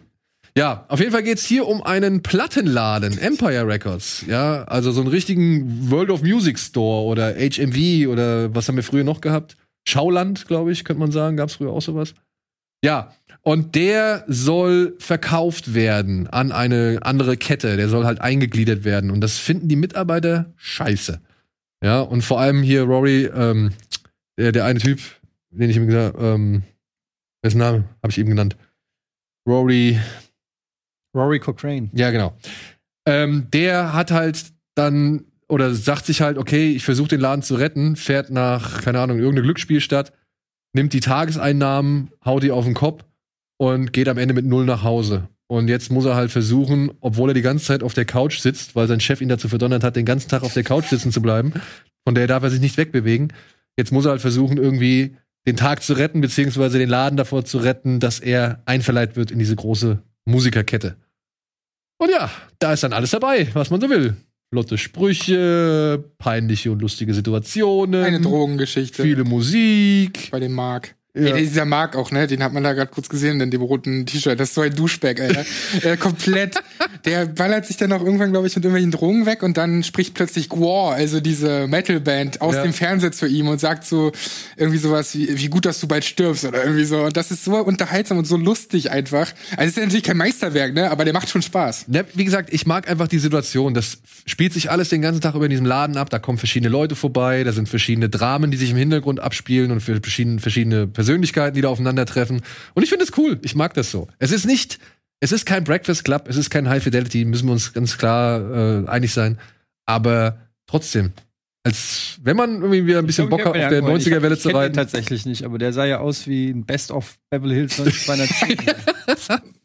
Könnte vielleicht für den einen oder anderen mal ein schöner Nostalgie-Trip werden. So, dann haben wir noch einen Film, der startet jetzt ganz frisch auf Netflix. Er heißt Der Weiße Tiger. Und wenn euch Slumdog Millionär zu märchenhaft, zu schrill und grell und ein bisschen auch inszenatorisch zu verspielt war, dann empfehle ich euch Der Weiße Tiger, denn er schildert ungefähr Ähnliches, nämlich einen jungen Mann, also den Werdegang eines, junges, eines jungen Mannes, der sich von der niedrigsten Kaste, also von ganz unten, von der Dunkelheit ins Licht hocharbeitet. Aber das nicht über den Gewinn von einer Million Rupien oder keine Ahnung was, sondern eben auch mit mal nicht ganz so schönen Methoden.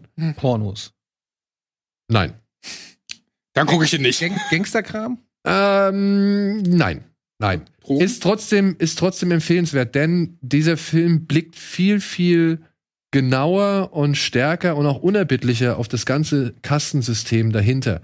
Wo Slumdog Millionär immer so von den Situationen gelebt hat, in die dieser Junge gesch geschleudert worden ist, die dann halt auch öfter mal gerne so ein bisschen Abenteuer war, bisschen Exotik oder zu exotisch oder Faszination, Flair. Wo gibt's den? Auf Netflix. Der Ab startet- morgen dann. Ab morgen. Ich. Ja. Also, Ähm, da ist dieser Film cleaner, der ist nicht so ganz so verspielt. Auch wenn ich sagen muss, die ersten 45 Minuten ne, kriegst du halt auch so im, im Schnelldurchlauf mal so ein bisschen seinen Aufstieg geschildert sein, also wo er herkommt, was er gemacht hat und wo er dann halt landet.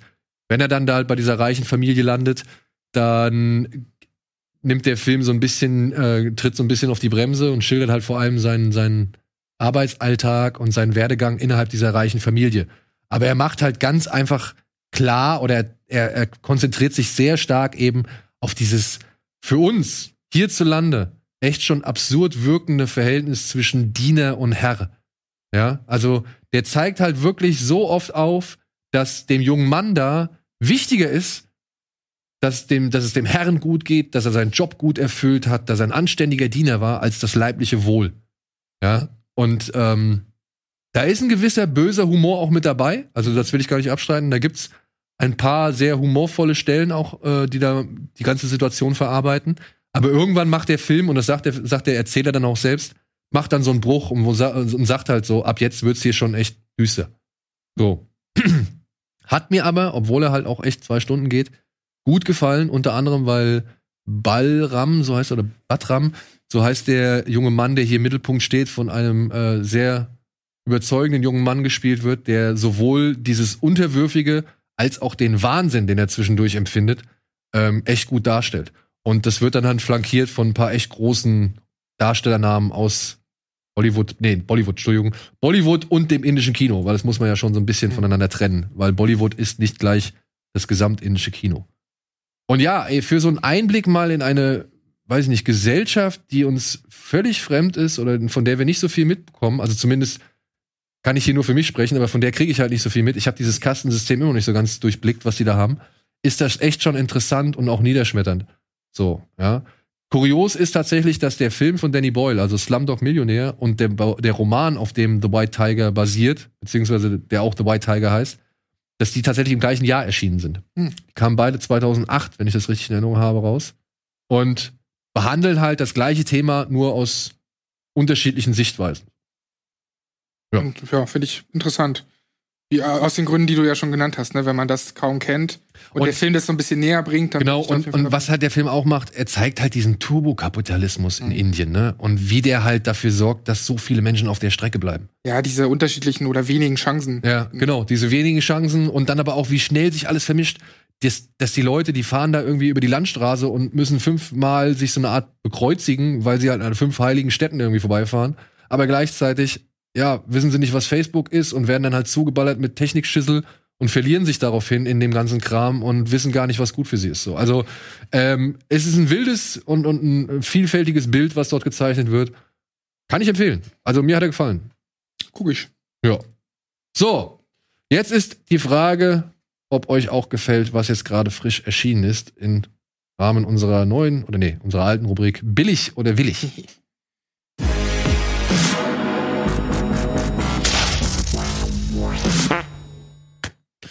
Ja, es sind neue Bilder, neue Trailer-Schnipsel, neue Eindrücke vom Programm von Warner rausgekommen. Und da ganz vorne mit dabei erste Bilder ja. zu Mortal Kombat. Wenn der Song nicht drin ist, ne? Etienne, Mortal Kombat kommt demnächst, glaube ich, auch bei Netflix. 1. Februar. Lass uns einen Lass Audioflick, uns einen Audioflick zu Mortal Kombat. Let's do it. ja, Mortal Kombat. Es sind jetzt erste Story-Details bekannt Aber geworden. nicht mit Michael J. White oder so. Nein, nein, nein. nein, nein, gab's ja mal diese. Genau, da gab's ja. diese Dings. Oder war das Power Rangers? Nee, nee, das, nee, das war Mortal Kombat, ne? Ja. Stimmt.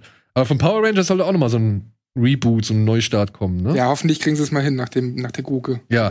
In Mortal Kombat soll die Hauptfigur oh, ein junger MMA-Kämpfer namens Cole Young sein. Den gibt es nicht in den Spielen. Genau. Der wird eines Tages plötzlich von Sub-Zero, das ist der einzige Name, der mir ein bisschen was gesagt hat, das ist nämlich Joe Taslim, der hat auch schon bei The Raid und The Night Comes Force mitgespielt. Das ist eine der Hauptfiguren aus The Night Comes mhm. Force.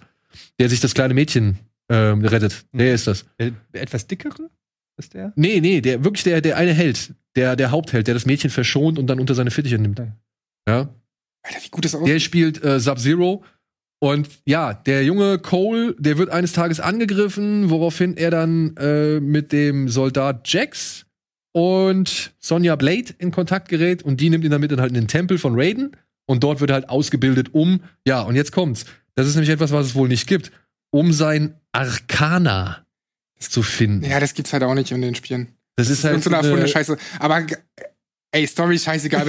also wirklich, ich, ich, ich liebe zwar die Spiele, weil Mortal Kombat 10 und 11, ich habe 11 dieses Jahr, ähm, nee, letztes Jahr gespielt, mit dem Aftermath, mit der Erweiterung und das sind so geile Geschichten, die das. Jetzt könnt ihr euch nicht vorstellen, wie das inszeniert wird. Ich kann mir kaum vorstellen, dass der Film da rankommt, was Inszenierung angeht.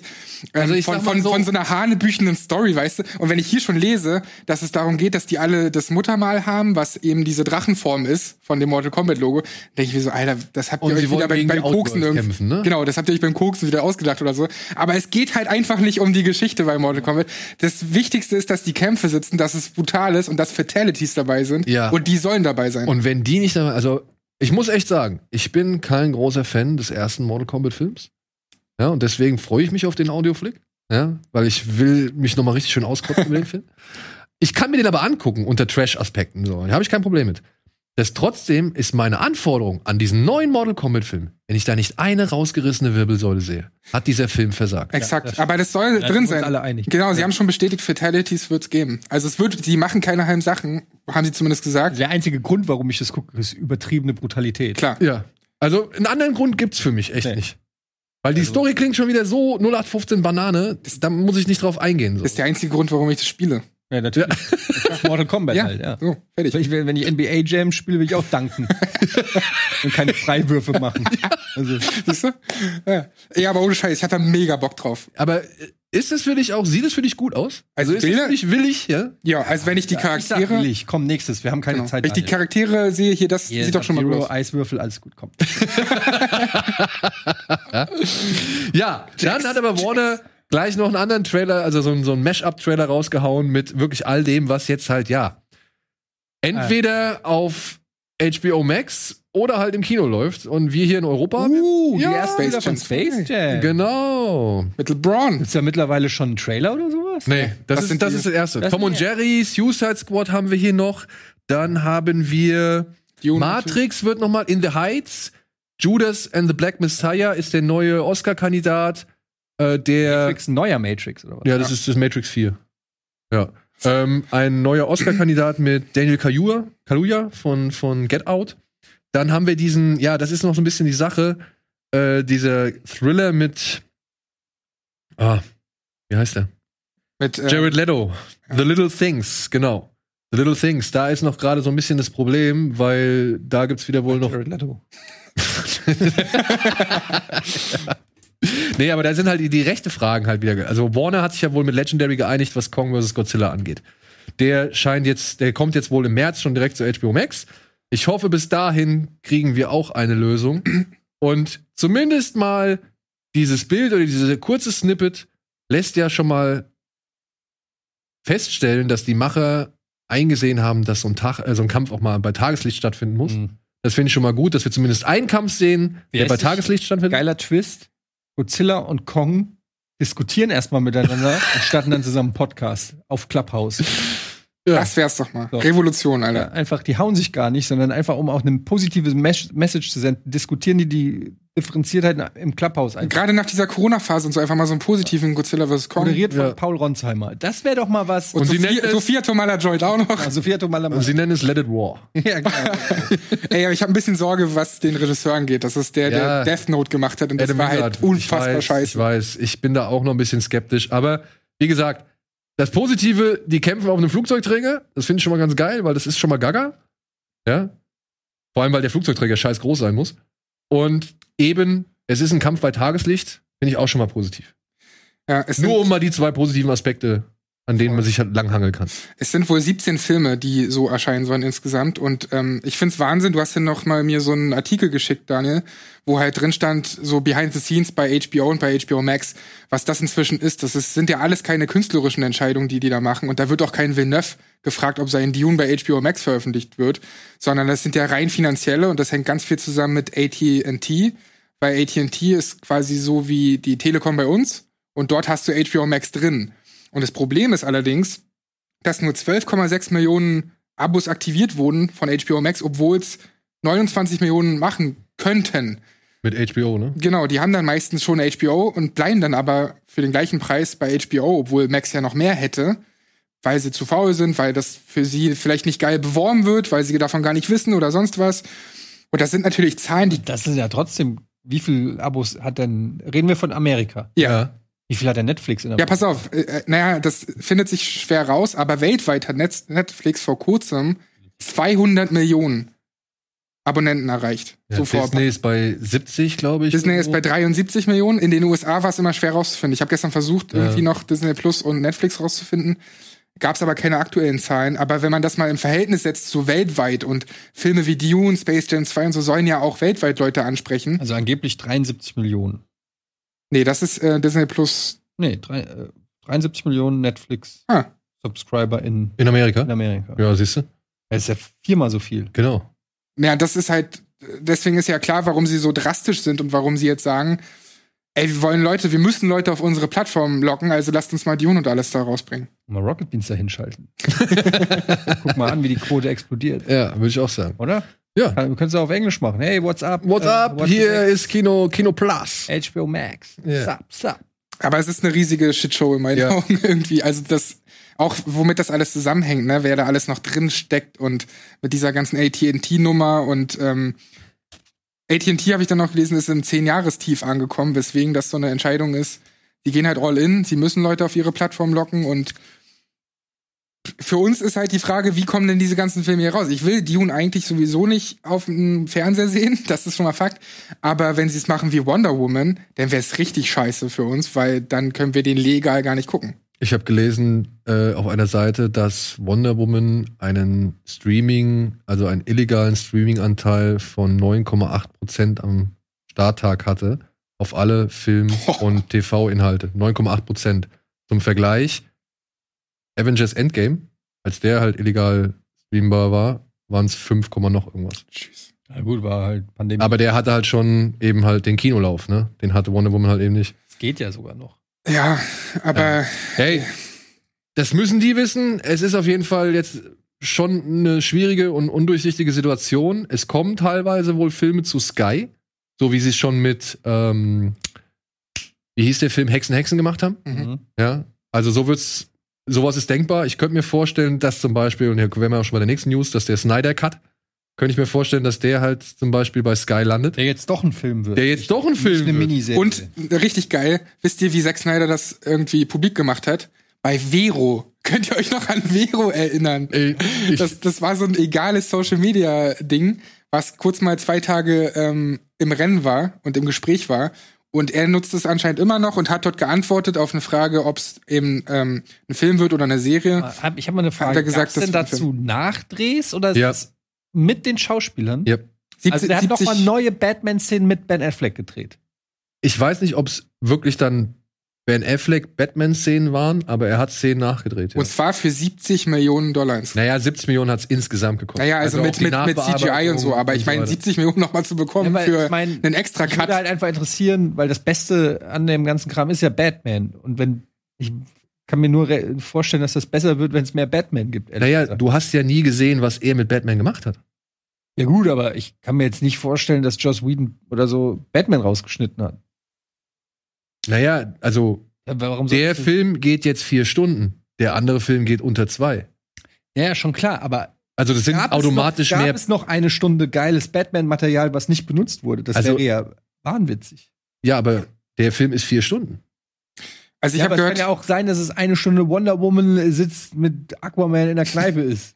Das meine ich doch. Also du weißt ja nicht, woraus sich die Mehrzeit äh, speist. Also Ich weiß, also ich verstehe deinen Punkt, aber ich denke mal, bei einer Laufzeit von, guck doch mal gerade, wie, wie, wie lang der Justice League war, bitte. der normale. eineinhalb Stunden wahrscheinlich. Nee, nicht mal. Der war ja unter zwei Stunden.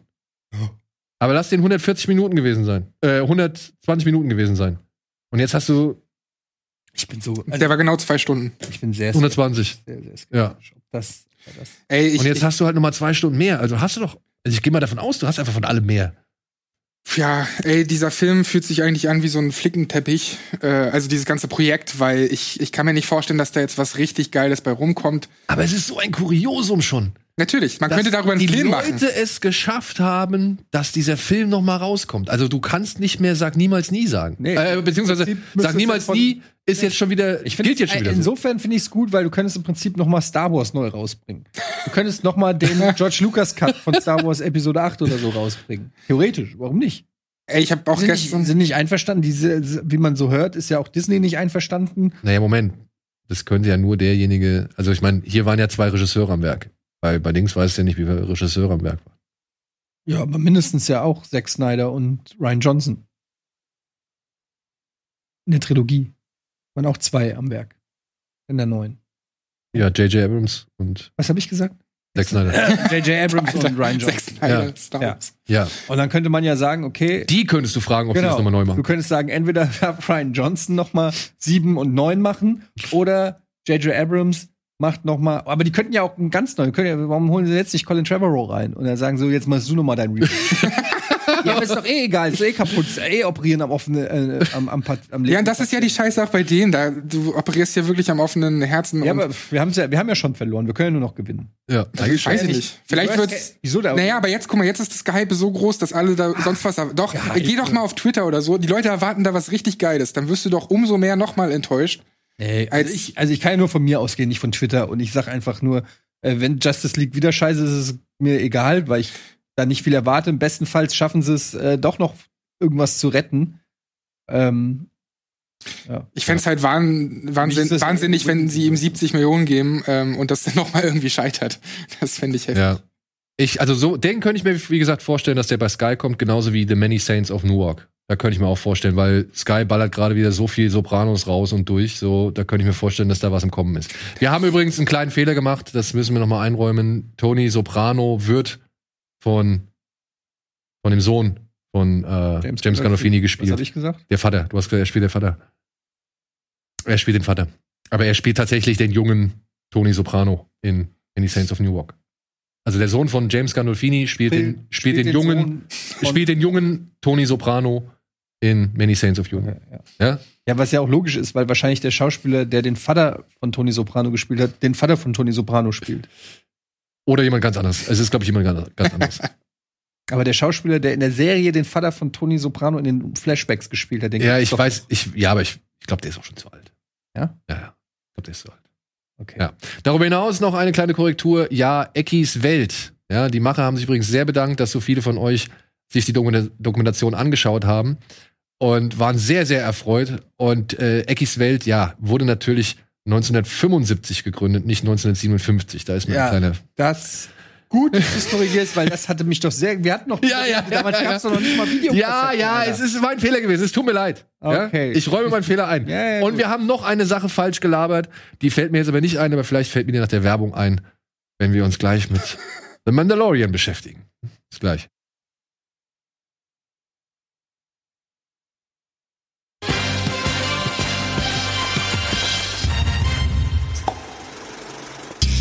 Hallo und willkommen zurück zur aktuellen Ausgabe Kino Plus. Ja, das war billig oder willig. Wir haben versucht, ein paar Fehler auszumerzen. Mir ist eine Sache noch, die hatte ich noch auf dem Schirm, aber die fällt mir jetzt nicht mehr ein.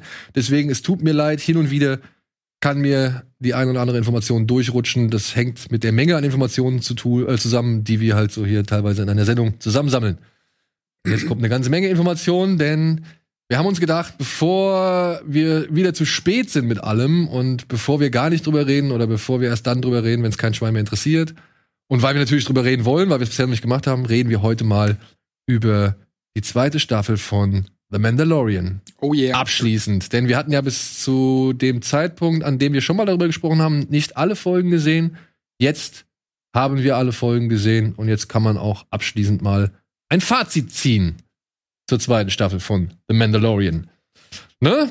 Wollen wir uns chronologisch ein bisschen durchhangeln so oder Ja, ich Naja, bin immer, du weißt ja immer nicht so. Okay, also rekapitulieren wir kurz. In der ersten Folge ging's um Mando, der einen, ja, der jetzt einen Mandalorianer oder andere Mandalorianer sucht, zusammen mit zu diesem Zeitpunkt noch Baby Yoda und eine Spur findet auf was? Tatooine? Oder was nicht Tatooine? Egal. Auf jeden Fall findet er eine Spur eines Mandalorianers. Der ist Sheriff einer kleinen Wüstenstadt und ist tatsächlich gar kein Sheriff, beziehungsweise ist ja tatsächlich gar kein Mandalorianer, sondern hat sich nur diese Ausrüstung oder Rüstung angezogen. die wir kennen. Gespielt von Timothy Oliphant. Genau. Und der bittet jetzt äh, den Mandalorianer oder Din, wie wir ihn ja jetzt halt alle kennen, äh, Timothy wissen. Oliphant so ein interessanter Schauspieler, weil der echt immer in so Perlen auftaucht. Und wir haben ihn gesehen jetzt bei Tarantino in äh, Once Upon a Time in Hollywood. Ne? Äh, dann haben wir ihn gesehen ähm, in Curb Your Enthusiasm spielt er äh, eine Rolle.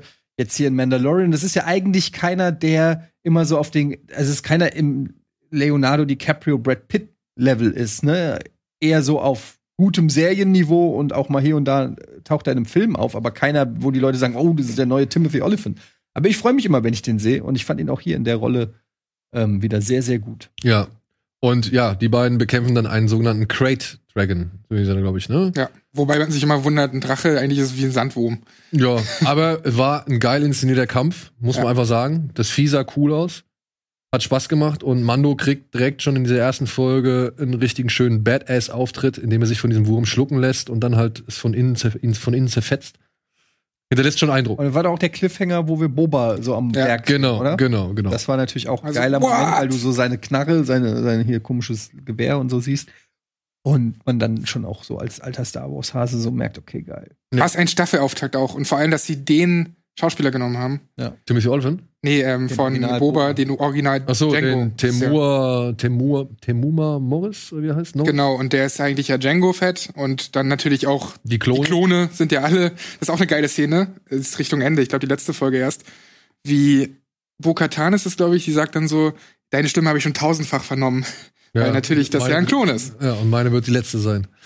Ja, dann geht's für ihn äh, direkt auf den Eisplaneten, denn er muss eine Frau mit ihren Babys oder in ihren Eiern zu einem anderen Planeten bringen und werden dabei äh, stürzen sie auf einem Eisplaneten ab, müssen sich gegen mehrere Monster wehren.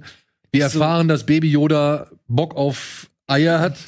Also beziehungsweise diese Eier halt dann einfach mal ganz wahllos in sich Im reinstopft. Prinzip sind es Kinder, die er da isst. Genau, im Prinzip. Wie wir jedes Küken. Ja, Naja. ich fand, äh, die, das war die schwächste Folge, fand ich, der zweiten Staffel, auch wenn. Sieht allgemein ziemlich viele Leute sehen es so. ja, ich, Aber fand Die, warum? ich fand, die fängt gut an mit den X-Wing, die da so, äh, wobei das schon fast ein bisschen unfreiwillig komisch wir- wirkte, so dass sie so nebenan fahren und sagen so, ey, wo, bevor wir hier wie so ein Polizeiding so irgendwie fand ich. Ich fand das irgendwie ganz nett, aber ja, die Folge war so, die war so losgerissen von allem. Die war so, äh, man hatte so das Gefühl, er stürzt jetzt einfach nur ab, um so ein paar Sachen, also so ein paar Monster oder ein paar Umgebungen zu zeigen, aber die, die könntest du auch komplett aus der Staffel weglassen Ja, und die Geschichte würde genauso funktionieren. es ist wieder so ein eigenständiges Abenteuer, da bin ich bei dir, aber ich fand es trotzdem wieder mal schön, so einen anderen Ort in diesem Universum zu sehen, wo dann plötzlich diese Riesenspinnen auftauchen, die man so, ich weiß nicht, ob es die gleichen sind, aber die man so sonst nur in Clone Wars und Rebels irgendwie mal gesehen hat, aber noch nicht in, in Real Life und dann ist plötzlich diese Froschfrau, die da auch die ganze Zeit rumspringt und so. Ich fand es mal wieder einen anderen, Ich das hat mal wieder einen anderen Twist reingebracht. Also, ich finde diese Folge und eine weitere Folge, ähm, auf da muss ich später noch drauf eingehen, aber die zeigen halt auch dann schon auch immer mal wieder auf, dass so eine Folge schon abhängig davon ist, wer sie inszeniert hat. Und das war hier in diesem Fall Peyton Reed. Und der Mann hat für mich leider, beweist er immer wieder, dass er nicht den ganzen Überblick behält bei solchen Sachen. Ant-Man. Regisseur. der Ant-Man-Regisseur. Was ich auch ein bisschen, sag ich mal, muss ich sagen, ein bisschen vermessen fand. Und da bin ich durchaus jetzt der Nitpicker, das weiß ich. Aber der Typ baut halt mal so eine Ameise plötzlich da rein als Referenz. Ich weiß nicht, ob es in der zweiten oder in der letzten ja. Folge war, wo ich mir gedacht habe, ach Olle, jetzt come on. Also so geil waren deine Filme jetzt auch nicht, dass du dir irgendwie da so Ja, die vor allem, we it, Fußnote- bist der Typ, der Ant-Man gemacht ja, dass du dir die Fußnote da irgendwie bei Star Wars reinschreiben musst. Also das fand ich deplatziert, meiner Ansicht nach. Das war wieder Meta, wo es nicht sein muss. Und die Serie, wir wissen es alle, oder Star Wars generell, reimt sich gerne und zitiert sich auch gerne selbst. Das ist Würde- schön und wer würde gut. sowas noch machen? Ryan Johnson vielleicht? Was denn? Würde der vielleicht Daniel Craig einbauen als Sturmtrooper? Ja, oder die beiden Wo das der Prinzen. Hauptdarsteller seines nächsten Films ist? Oder die Prinzen. Ja, oder die Prinzen. Ja, das war aber jemand anders. Also, oder war das James Corden oder wer war noch? Da waren auch noch ein paar andere Leute. Ich weiß schon wieder gar nicht. Tom Hardy war doch auch irgendwo dabei. Ja, das ist halt, wie gesagt, für mich so Meta-Service, den ich nicht brauche. Ja, und der mich dann halt auch da irgendwie so ein bisschen stört.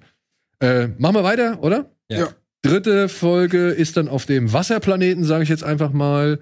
Mando trifft auf Bo-Katan, dargestellt von Katie Sackhoff, der Starbuck, nee, doch der Starbuck aus Battleship Galactica.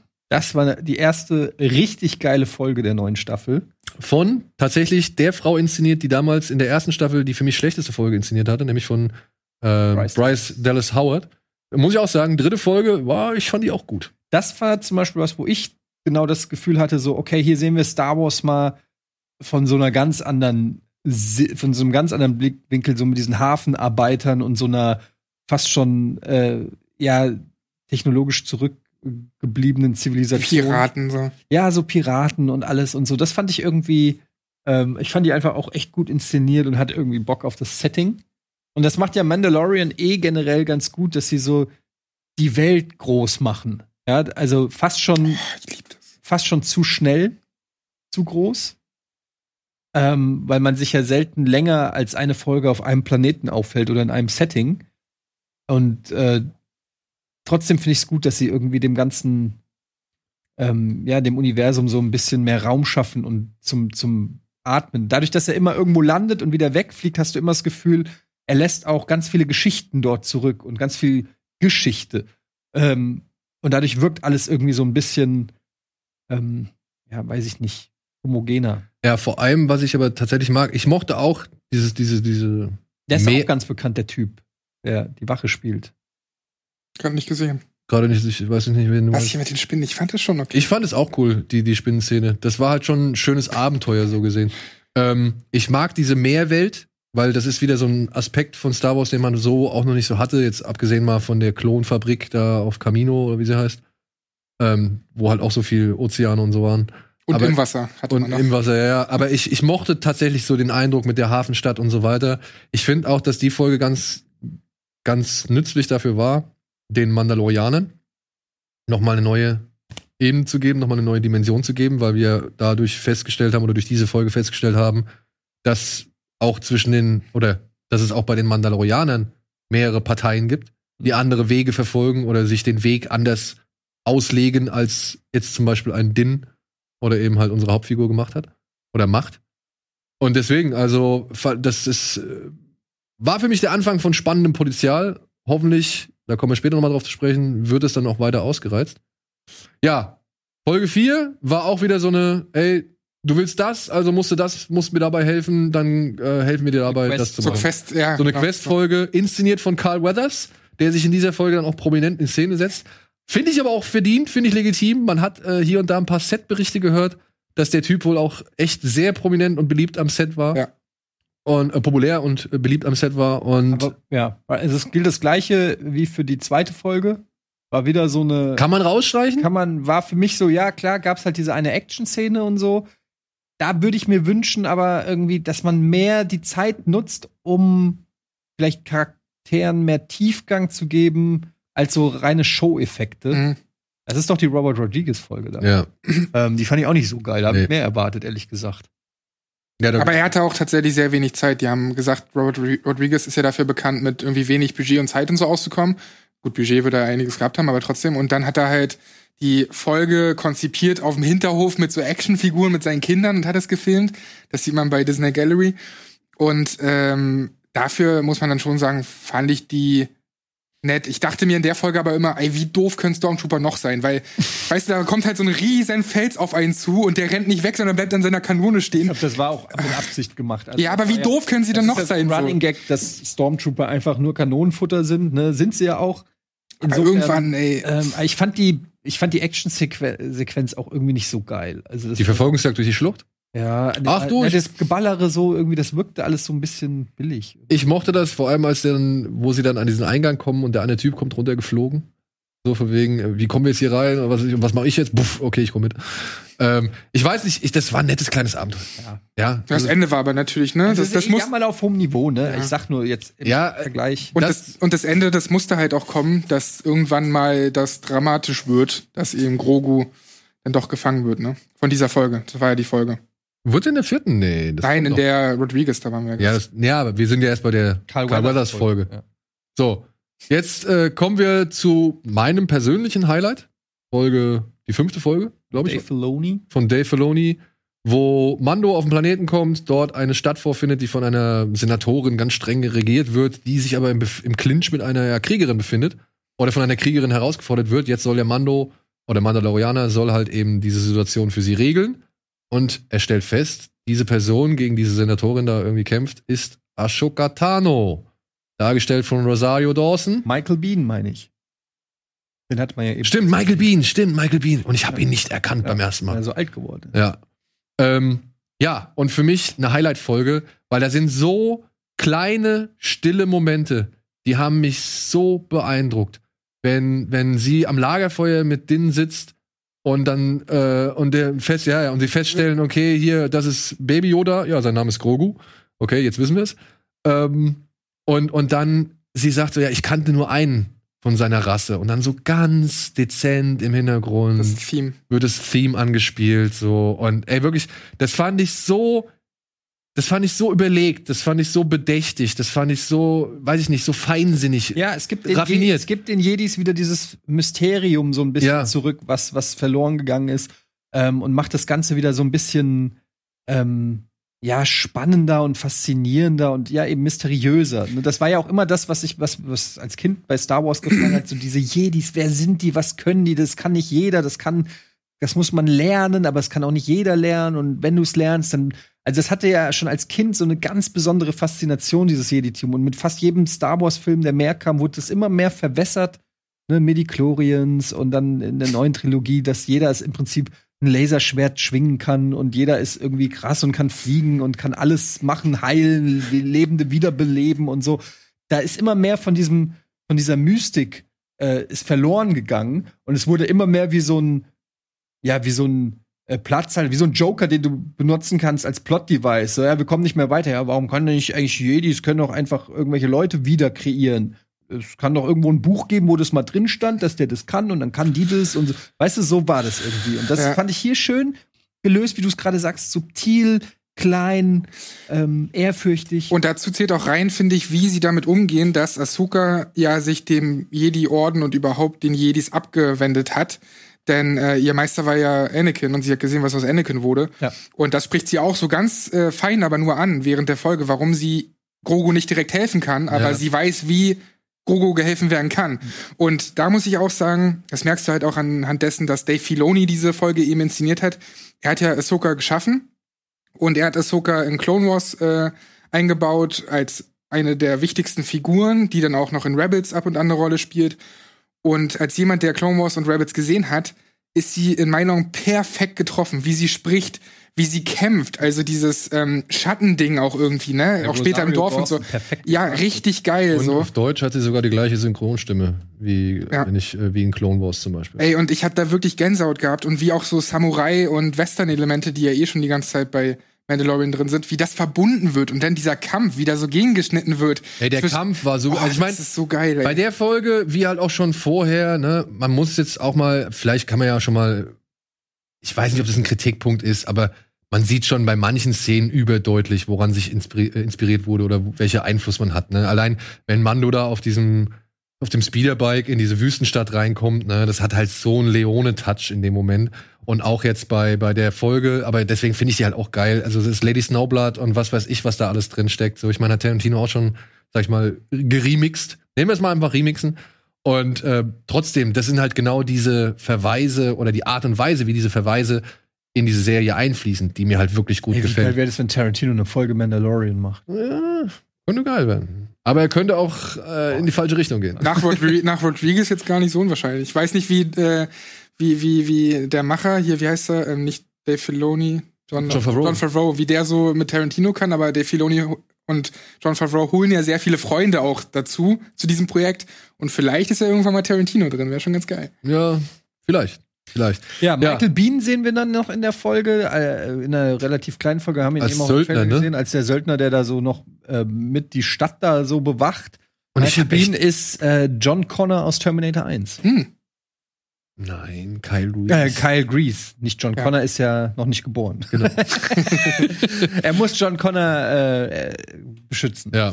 Und in dieser Folge, in, der, in dieser fünften Folge erfahren wir, was jetzt Din machen muss. Er muss, er muss Grogu auf den Felsen setzen und darauf hoffen, dass die Antenne funktioniert und ein Jedi angelockt wird.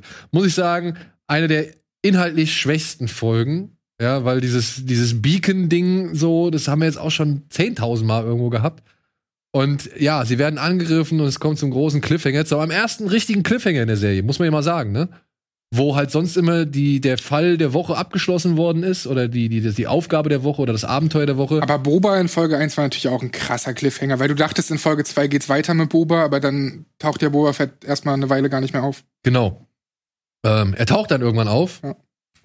Und ja, in dieser Folge, inszeniert von Robert Rodriguez, wie gesagt, wird Grogu auf diesen Stein gesetzt, soll Kontakt zu den letzten verbleibenden Jedi aufnehmen und wird dabei entführt von Moff Gideon, der bis dato auch relativ wenig in Erscheinung getreten ist. Ne? Also der kommt erst irgendwie so wirklich ab der Hälfte der Serie, so sag ich Aber mal. das meine ich ja. Das, was das einzige Kritikpunkt an Mandalorian ist, dass sie oft vergessen, so die, gro die ro- große Storyline mitzuerzählen in den kleinen. Ja. Das sind immer so Case of the Week und dann kann es echt passieren, dass im Case of the Week einfach gar nichts passiert, was die große Storyline weiterbringt. Und dann finde ich es immer ein bisschen blöd. Ich finde, ich kann damit leben, dass der ständig auf irgendwelche anderen Planeten fliegt und irgendwelche Quests macht.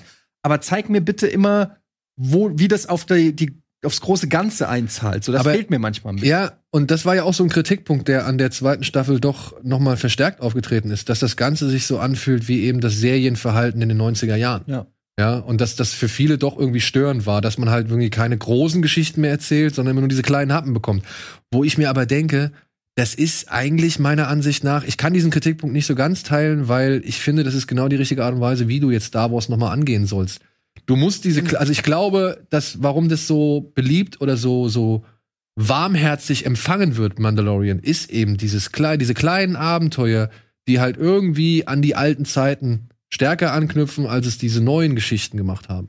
Ja, dass du dieses Vertraute hast. Aber das, eine muss, finde ich, nicht das andere ausschließen. Muss es nicht, das will ich gar nicht sagen. Ich sage nur, für mich ist ein Grund, warum das so begrüßt wird, eben aufgrund der Nostalgie, eben aufgrund des Vertrauten, eben aufgrund dieses Heimeligen, das man hat, weil man eben genau das so bekommt, wie man es vielleicht früher gewohnt war. Ja, du hast ein kleines Abenteuer, eine kleine Episode, eine Aufgabe muss erfüllt werden und dann geht's weiter. Ich habe das auch in, in Staffel 1 schon, schon so wahrgenommen und habe mich dann damit abgefunden, weil ich auch das nicht schlimme nicht schlimm finde, dass dann mal nichts irgendwie auserzählt wird oder so. Denn früher hat ja Star Wars auch nicht alles auserzählt, wie es jetzt irgendwie heute heute gemacht wird. Also nicht jedes Mysterium muss dann noch mal, da muss nicht noch mal ein Solo-Film kommen, um alles äh, klein zu reden und, und zu zeigen, wie es war, sondern das sind dann auch nur Erwähnungen. Deswegen bin ich auch so gespannt auf die Zukunft, weil ja dann noch in so Nebensätzen plötzlich Thrawn erwähnt wird. Der ähm, so, so ein blauer Typ, der einfach einer der besten Charaktere im Star Wars-Universum in meinen Augen ist, weil der halt einfach Aber ähm, nur in Büchern vorkam. Fast. und bei Clone Wars. Ja. Und nee, nicht Clone Wars, bei Rebels. Rebels. Und bei Rebels taucht er auch auf als jemand, der taktisch seinem Gegner immer einen Schritt voraus ist. Und ich bin mir sicher, dass der bei Ahsoka dann Obwohl eine Rolle ich mochte auch diesen, diesen Spinnengeneral bei, bei Clone Wars, der auch so ein äh, Weltraumschlachtentaktiker war. Ja, und, und, und da kann noch sehr viel in Zukunft kommen. Und ich finde es aber Also, Thrawn okay. hatten sich ja auch viele für die neue Trilogie. Ich habe ja damals nur ein Buch hier, Timothy Zahn, äh, gelesen, der den ja erfunden hat. Ja, des des Imperiums. Imperiums. Ja, genau. Und äh, das, da fand ich den auch cool, weil der so äh, wieder ein Bösewicht war, auf den man sich freuen kann, der aber eine gewisse Personality hat. Ja, ne? ja, ja. Jetzt äh, verglichen, weiß ich nicht, Ja, Moff. Grievous oder Ja. Count Dooku, die sind ja, alle. machen wir doch direkt weiter. Moff Gideon. Ich meine, er kommt ja jetzt halt, wie gesagt, mit der Robert Rodriguez-Folge ähm, etwas mehr ins, ins, ins Spiel. So, er hat dann Grogu in seiner Gewalt und entführt Grogu da von dieser Feldspitze. Und ja, ist er ein guter Antagonist? Fandst du ihn einen starken Ja, er ist halt ein bisschen ausgelutscht, der Schauspieler hier. Ja, halt Juan Carlo Esposito. Esposito ist halt so ein bisschen zu viel gefühlt in dieser Rolle jetzt. Ich finde ihn jetzt auch schauspielerisch nicht mehr so stark. Ich finde ihn ganz okay, aber der hat mich jetzt nicht so. Also auch auf die letzte Folge werden wir auch gleich, gleich noch zu sprechen kommen. So, weiß ich nicht. Ich finde, ich äh, empfinde ihn nicht als so starken Antagonisten. Mir fehlt auch ein bisschen der Background, weil äh, man weiß zwar, er hat ja das Darksaber und das Darksaber gehörte mal Bo-Katan, also die mit den roten Haaren, die da unterm Mandalorian-Helm ist. Und mehr weiß man aber auch nicht so richtig. Und ich finde, wenn man so ein bisschen wüsste, warum er denn so krass ist, außer dass er halt einen Darksaber hat, dann äh, hätte der noch mal so ein bisschen mehr Tiefe. Die fehlt mir da so ein bisschen. Ja, also, was wir ja erfahren innerhalb der Serie, dass er diesen Säbel wohl von ihr. Ja, genau, den ne? hatte, aber ja. man, äh, Ja, wann und wie Ich das als jemand, der jetzt, sage ich mal, die Zeichentrickfilme nicht gesehen hat, ähm, muss ich sagen, da hätte ich auch noch gern mehr Background, weil jetzt einfach mal so einen schwarzen Lichtsäbel rein reinzubringen in die Story und alle sind irgendwie er, äh, sind da erstarren in Ehrfurcht. Finde ich schwierig. Wir haben gerade die Haupttrilogie beendet mit ähm, Spoiler, Ray, die sich ein gelbes Lichtschwert macht. Und das ist ja in, zumindest in der Hauptstory was ganz Besonderes, weil es ja äh, die gute und die dunkle Seite zusammen ja. so. und jetzt kommt da irgendwie ein Typ um die Ecke, der hat einfach mal ein schwarzes Lichtschwert. What the fuck? Und es ist auch genauso stark wie ein Laserschwert und es wird mir überhaupt nicht in irgendeiner Form erklärt. Das ist wieder sowas, was ich nicht mag, weil du, das Laserschwert ist so ein beson eine so besondere Waffe im Star Wars Universum. Die Übergabe von Obi-Wan zu Luke Skywalker und so. Wir haben die Erinnerungen, die abgehackte Hand und alles. Das, das ist so was Besonderes.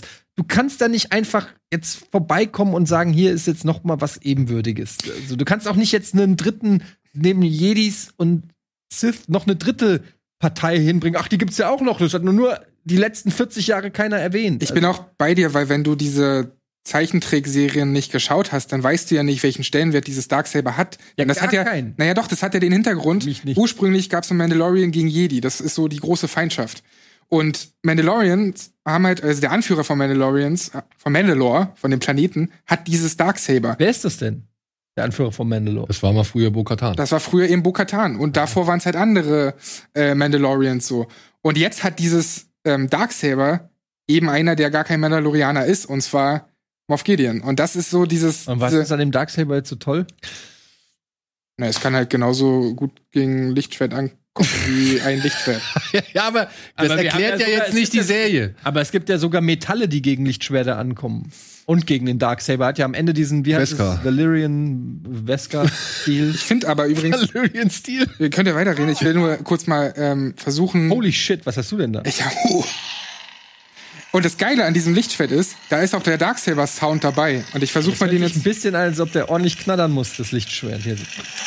Ja, warte, ich versuche mal den ähm, Moff Gideon reinzukriegen. You have something I want. Genau, und dann klingt es halt auch so wie das Darksaber. Dieser Sound, den finde ich nämlich richtig geil beim Darksaber. Ist war schon ganz nett. Okay. So, damit aber genug zu diesem Ja. Lichtschwert. Machen wir kurz weiter im Text. Äh, Grogu wird entführt, bringt uns zu Folge 7, mein Tiefpunkt der Serie. Muss ich echt sagen, die mit Bill Burr. Was? Ja. Ja, komm. Was denn? Na, pass, Ich eine der besten. nee, pass auf. Ja? Für mich war die auch äh, problematisch aufgrund der Ruiniert das Finale. Genau, äh, aufgrund dieser Dramaturgie Richtung Finale. Das ist die vorletzte Folge. Vorletzte Folge, ey, und dann ballen sie so eine bescheuerte Aktion da rein, wo ich mir gedacht habe, wie kann man denn das, wie kann man denn das inhaltlich irgendwie absegnen? Das Welche, was genau meinst du denn jetzt? Also, Mando und sein Team suchen Bill Burr auf, den sie brauchen, weil er sich noch mit den imperialen Gepflogenheiten und Systemen und was weiß ich, irgendwie Koordinationen und, und Geräten auskennt und was weiß ich, weil er da noch registriert ist. Also schleusen sie sich in eine Basis des alten Imperiums ein, mit Hilfe eines Lastwagentransports. Und dort in der Kantine steht ein Terminal, mit dem kann ja, in dem Fall Mayfield, Mayfield heißt er, glaube ich, ja, oder halt Bill Burr, rausbekommen, wo sich der Kreuzer von Moff Gideon befindet. Ja. Der obergeheime Kreuzer mit dem obergeheimen Lebewesen, das die Macht für alles, ja, Ja, du musst in ein imperiales Terminal. ein imperiales Terminal, das ist einfach mal so eine Kantine rumsteht. Okay. Sie gehen da rein. Ja, das steht nicht einfach, das ist ja ein. Das steht in der Ecke von der scheiß Kantine. ja, aber es ist eine Base, eine Militärbasis, Ja, wo die okay. ganzen Point Militärleute ist, ist, ist, auch, ist ja auch egal. Also, Ja, aber so wie du klingst, ist es wie so ein Space Mac Drive. Ja, so, so sieht's aber aus für mich. Das sieht aus wie der Kaffeeautomat in der Ecke, ja, zu dem du mal müssen- eben hingeben Die kannst. müssen, die haben es doch super schwer, überhaupt da erst hinzukommen. Naja, die steigen in den Lastwagen, ziehen sich einen Helm auf und fahren da rein. Ja. Erschwert wird's nur durch die Rebellen oder diese, diese Partisanen, die sie angreifen. Aber theoretisch, sie springen auf den Lastwagen, überwältigen die Fahrer, ziehen sich die Uniform an, fahren da rein. Und selbst der Mandaloria, Mandalorianer schafft's. Genau. Der ja gar keinen Hintergrund hat zur. Okay, fair enough, sie kommen relativ. Ja, das Ding steht da in der Ecke. Bill Burr geht rein, sieht hier Richard Brake in der Ecke hocken und sagen, ich kann nicht da reingehen. Der kennt mich und bla bla bla. Ich, das, der hat mich, bei dem habe ich früher gedient und so. Und dann geht er wieder raus. Dann sagt der Mandalorianer, und das fand ich so, das fand ich wirklich, das fand ich einfach dämlich. Da sagt der Mandalorianer, alles klar, also Din, ich gehe da jetzt hin. Alles klar, er geht da hin, steckt seinen Stick da rein. Sein Gesicht wird gescannt, warum auch immer. So, ja. Das stört dich, dass er sein Gesicht zeigt. Ja, das, das stört mich enorm. Es stört mich kolossal. Es, es nimmt nämlich nicht nur das, den Effekt am Ende weg, ja. Ja. sondern es ist auch noch total bescheuert, weil dieses Gerät, das den Mandalorianer noch nie in ihrem Leben, in seinem Leben gescannt hat oder sonst irgendwas, und vor allem jemanden scannt, der gar nicht in dem imperialen Verzeichnis irgendwie vorhanden ist, dessen Gesicht scannt sie ab und das ist dann okay. Und damit kriegt er dann die Information, wo sich der Kreuzer von Moff Gideon befindet. Das ist für mich das, das ist die größte Sicherheitslücke seit diesem Lüftungsschacht. Das habe ich auch nicht gerafft, um ehrlich zu sein. Warum? Die, die hätten doch, das hätte doch Alarm schlagen müssen, als der Mandalorianer sich. Er zieht scannt. seinen Helm ab, er wird von einem imperialen Scanner gescannt und der Scanner sagt, ja, ich kenne dein Gesicht nicht, aber hier hast du die Daten. Das ist doch bescheuert, Alter. Vielleicht braucht man einfach nur ein Gesicht. Man muss Mensch ja, sein. Dann, dann kann doch auch Luke Skywalker da hingehen und sagen, ey, gib mir mal bitte eben schnell die Wir gehen Koordination. halt davon aus, dass so ein imperiales äh, Ding da kommen nur Imperiale ran. Aber er ist ja noch nicht mal Imperialer. Der, Aber das weiß das Gerät nicht. ja, aber, Aber warum ist dann dieses Gerät dann da? Wozu ist es da? Äh, okay. ich verstehe, was ihr meint. es ist in zweierlei Sicht, ist es, es ist zum einen dämlich, ja, mit der, Aus, mit, der, mit der Absicht oder mit der Aussage, dass der den Helm abzieht und vom Gesicht, also gescannt wird. Das ist dämlich, aber es ist noch viel, viel dämlicher in inhaltlicher Sicht oder inszenatorischer Sicht, was dann in Folge 8 passiert.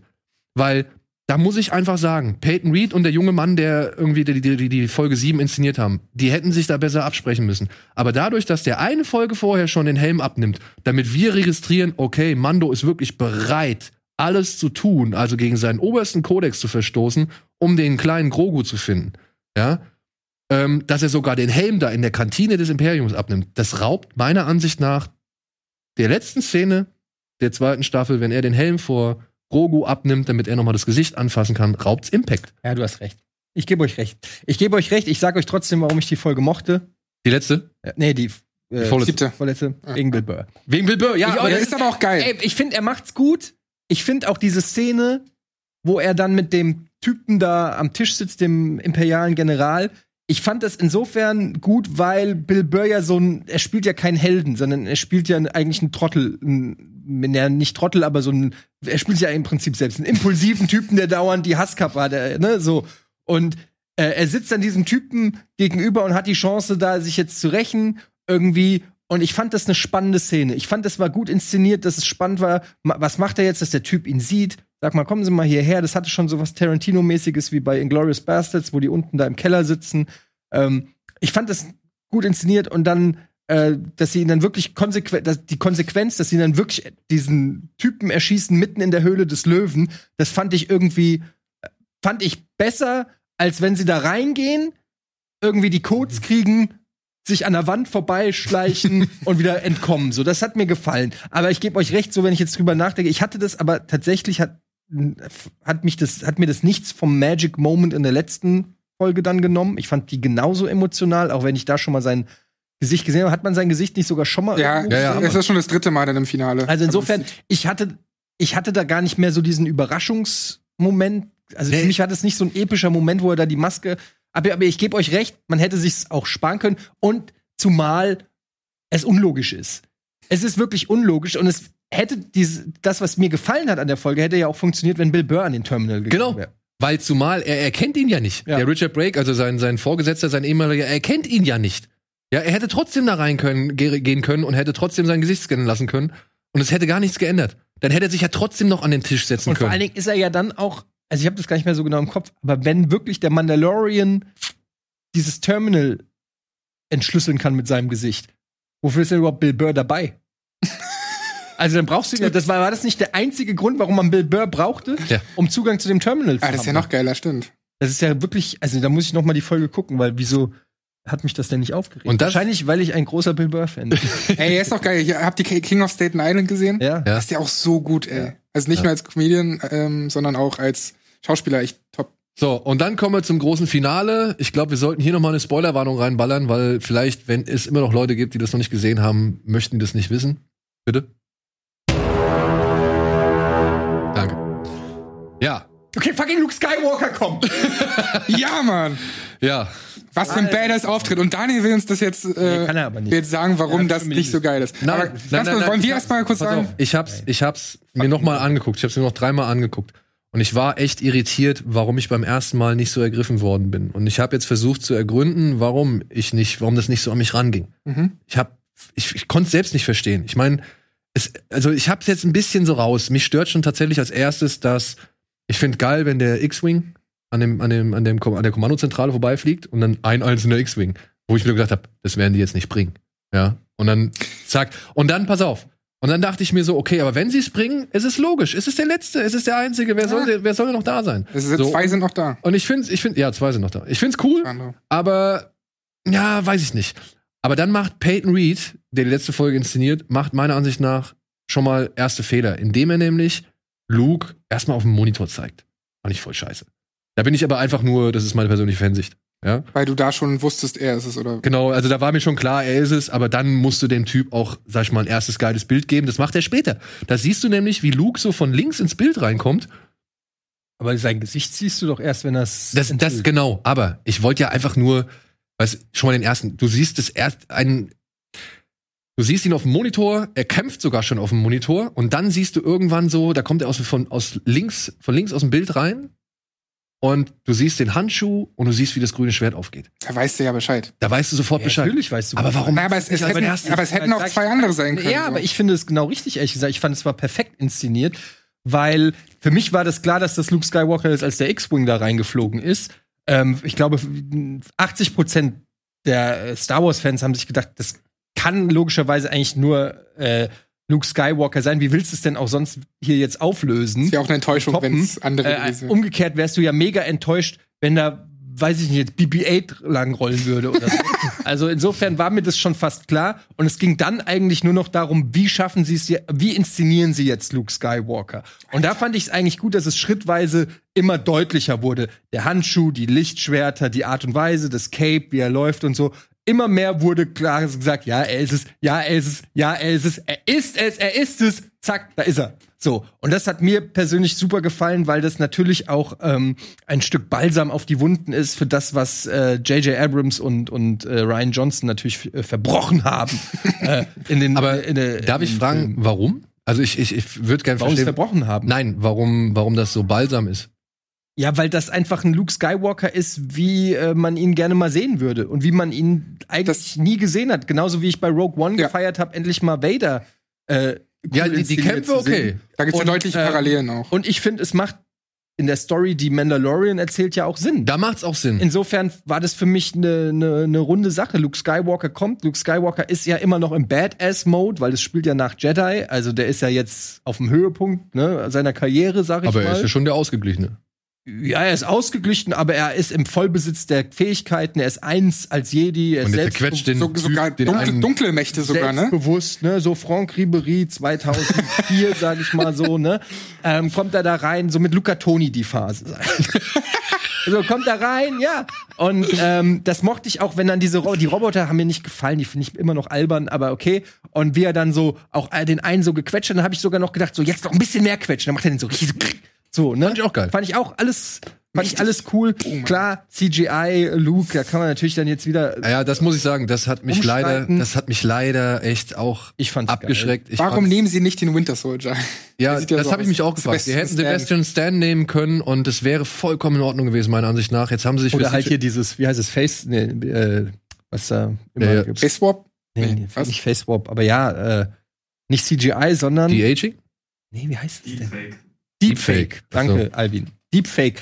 Weil es gab ja auch so ein Vergleichsvideo mit einem Deepfake. Und das war besser. Das sah, ja, besser weiß ich, aber es sah zumindest nicht schlechter aus. Und das war ja nicht Hollywood-Budget. Also ich denke mir dann so, wenn Hollywood 10 Millionen sagt, okay, hier sind 10 Millionen für ein geiles Deepfake, dann würde es vielleicht sogar noch besser aussehen. Ja, Aber es ist gar nicht so schlimm, weil Luke wird ja nicht nochmal vorkommen. Das ist ja, sie machen sowas ja, glaube ich, nur, wenn sie wissen, wie bei Leia aber in eigentlich Rogue One, das passiert einmal. Der Der wird, hat jetzt Grogu. Ja, aber ich Genau. glaube, das ist abgeschlossen, weil Grogu. wir müssen Ist sehen, ja- wie Grogu stirbt, Alter. Ja, nee, müssen wir nicht. Guck mal, wir wissen doch, ganz kurz, wir wissen ja, dass Luke seinen neuen Jedi-Tempel aufbauen will und der dann irgendwann von Kylo Ren halt zerstört wird. Und ich muss es nicht unbedingt sehen. Ich, mir reicht's, wenn ich weiß, okay, wenn irgendwann mal erwähnt wird oder was weiß ich, was da, da kommen ja noch 80.000 Serien. Wenn irgendwann mal gesagt wird, Grogu ist halt bei diesen, bei dieser Jedi-Tempel-Zerstörung verreckt. Gut, ist halt so. Ich, ich, ich, ich wäre bereit für eine neue Story ohne Nee, Grogu. nee, nee, nee. Also, nee. Dafür habe ich zu viel Scheiße gefressen, als dass ich mich mit der einfachen Erklärung, die sowieso kaum gezeigt worden ist, irgendwie abspeisen lasse. Aber es Ja. kommt auch eine dritte Staffel. Ja, Ja, aber äh, glaubt ihr denn- Und das ist ja ein richtig Thema schwieriger aufbauen? Stand, den sie jetzt geschaffen haben. Sie haben ihm die Razor Quest genommen, sie haben ihm Grogu genommen, wir wissen, wie er unter der Maske aussieht. Und ich hoffe, weil das machen sie nämlich am Ende von der achten Episode, machen sie, greifen sie es nicht mehr auf. Wir sehen noch, wie Bo Katan irgendwie von Moff Gideon in so einem verzweifelten Rettungsversuch oder Befreiungsversuch nochmal abgeknallt wird, so. Fand ich auch eine unnütze Szene, hätten sie sich auch klemmen können. Ich hätte lieber Luke nochmal gesehen, wie er irgendwie ein paar Androiden fertig macht. Ähm, und dann sieht man aber nichts mehr, weil das, das Dilemma ist ja jetzt, der Mandalorianer hat den Darksaber. Der Darksaber darf nur durch Kampf errungen werden. Was ein bisschen blöd ist, weil bei Rebels, ganz kurz, weil bei Rebels kriegt Bo-Katan auch einfach nur so das Schwert. Und das nicht, hat nicht durch wohl, Kampf. Ja, also, und das ist ja wohl ein großes Thema unter den Fans, weil das hat sie wohl schon immer beschäftigt, dass sie es halt nicht durch den Kampf errungen hat. Und jetzt steht sie da jemandem gegenüber, der eigentlich ihr Freund ist oder eigentlich ihr nichts Böses will, der das Schwert sogar bereitwillig abgeben will. Aber sie kann es nicht annehmen, weil sie muss es im Kampf erringen. Und sie kann es nicht schon wieder ohne Kampf erringen. Und ich finde, das ist eine spannende Ausgangslage. Und ich hoffe, sie bauen darauf auf, dass dieser Kampf der Mandalorianer oder dieser Zwiespalt der Mandal Mandalorianer jetzt Thema in den nächsten Staffeln wird. und deswegen denke ich, dass Grogu gar keine Rolle mehr spielen wird, sondern dass es um Mandalore als Planeten und als Macht gehen wird. Als äh, wer wird der meinst Chef von meinst, dass die Grogu-Storyline in Mandalorian abgeschlossen ist. Und ich hoffe, ich, ich befürchte, oder ich, denke es, hoffe ja. es nicht. Ich hoffe, sie Grogu kommt irgendwann noch mal zurück. Ja, in vielleicht Staffel 4 oder Staffel 5 und dann wird's richtig tragisch.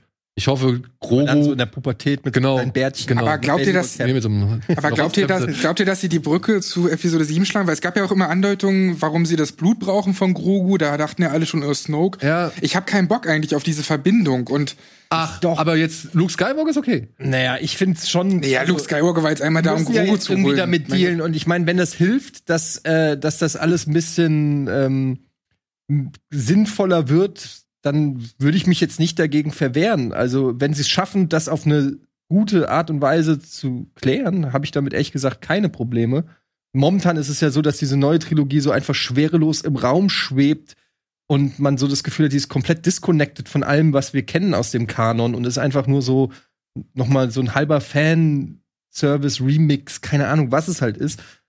Wenn sie es schaffen, da sinnvolle Verbindungen zu, äh, zu, zu schreiben oder so, würde ich mich jetzt nicht dagegen wehren. Ich will nur damit sagen, ich hoffe nicht, dass sie sich zu sehr darauf fokussieren, weil ich eigentlich immer Fan davon bin, wenn das für sich funktioniert und nicht 8000. Das machen sie ja hier schon ganz oft. Ich meine, Bo-Katan und sie, die kommen alle aus Rebels, diese Verbindungen zu sehr schaffen, sondern das muss ja auch. Wir haben es ja schon gehabt mit Mandalore. Woher soll man denn wissen, was der Hintergrund vom Darksaber ist, wenn man nicht diese Animationsserien geschaut hat? Und da bin ich der Meinung, die sollten einfach für sich stehend mehr erzählen, ohne dass man 8000 andere Sachen gesehen haben muss. Ja, das kommt aber. Was, ey Leute, ich merke, wir haben hier noch ein bisschen Potenzial. Wollen wir Das ist Star Wars, das hast du erwartet. Ja, ja, ich weiß. Wollen wir, wollen wir kurz einen kleinen Talk noch hinten dran hängen, ein paar Minuten und jetzt erstmal die offizielle Sendung abmoderieren und dann für YouTube noch mal einen kleinen, kleinen Schnack hinten dran. Wir sind doch fast durch. Wir sind doch fast durch. Ah, die Leute wollen das ja jetzt sehen. Wenn, wenn die Regie noch produziert, oder hat die keine Produktionszeit mehr? Ich Weil weiß können wir es doch nicht. einfach noch zehn Minuten labern. Also, Können wir noch zehn Minuten dran hängen? wenn es jetzt an der, Die Regie, sind schon weg. wenn's an der Regie liegt, dann können wir es ja eh nicht mehr aufzeichnen, weißt du? Ja, ja, ja, ja. Also entweder die sagen, wir haben jetzt keine Zeit mehr, dann ist egal, oder die sagen, wir haben noch zehn Minuten, dann können wir sie auch jetzt, hier und jetzt klären. Es wird gerade berechnet, Clemens. Ach, Nein. Aber können wir trotzdem noch ein Part für YouTube hinten dranhängen? Nope. Auch nicht. Fuck. Dann lasst uns doch das Thema ähm, einfach nächstes Mal weiter besprechen. Ja, okay. Zu welchem schnellen Fazit kommen wir für, für Staffel 2? Ich komme zum schnellen äh, Fazit, dass das Ende natürlich mich mit einigen vertröstet. Es hat seine Up and Downs. Nicht alles ist geil, aber es ist immer noch alles Jammern auf hohem Niveau. Ich finde, die Serie macht Spaß als Star Wars-Fan. Ähm, ich finde, sie äh, macht das Universum interessanter und größer. Sie hat genug neue Charaktere eingeführt, interessante äh, Nebenstränge. Äh, also damit schon viel mehr erreicht als die neue Trilogie, meiner Meinung nach. Ein Badass Luke Skywalker-Moment eingebaut, den ich gefeiert habe als Fan. Da habe ich mich wirklich einfach mal wieder fallen lassen und gesagt, komm, ich lasse das jetzt so auf mich wirken. Ich habe ich kann auch nicht immer so der Ober-Star Wars-Kritiker Grantelige sein. Das, das ist was, was ich mir eigentlich in der neuen Trilogie gewünscht hätte. Billiger Fanservice, ja. Ja. Ja, ich habe nichts gegen billigen Fanservice, wenn er auch mal äh, funktioniert. Ich habe was gegen schlechten Fanservice. Ja. Ich Das- ganz kurz nur, ich bin sehr dankbar über Mandalorian. Ich finde es äh, großartig, dass da John Favreau weiß, was er macht. Dass nicht alles vielleicht sitzt, aber dass er mit Dave Filoni einen hat, der einfach Star Wars komplett in sich trägt und weiß, was er da genau macht. Ich freue mich auf die zukünftigen Projekte. Da wurden ja 80 Sachen angekündigt, äh, wo auch die beiden teilweise mit dabei sind. Denn ich will weiterhin Figuren haben und auch Action haben und so, die gut funktioniert. Und das macht's einfach. Diese Ahsoka-Folge, die habe ich mir inzwischen viermal angeschaut.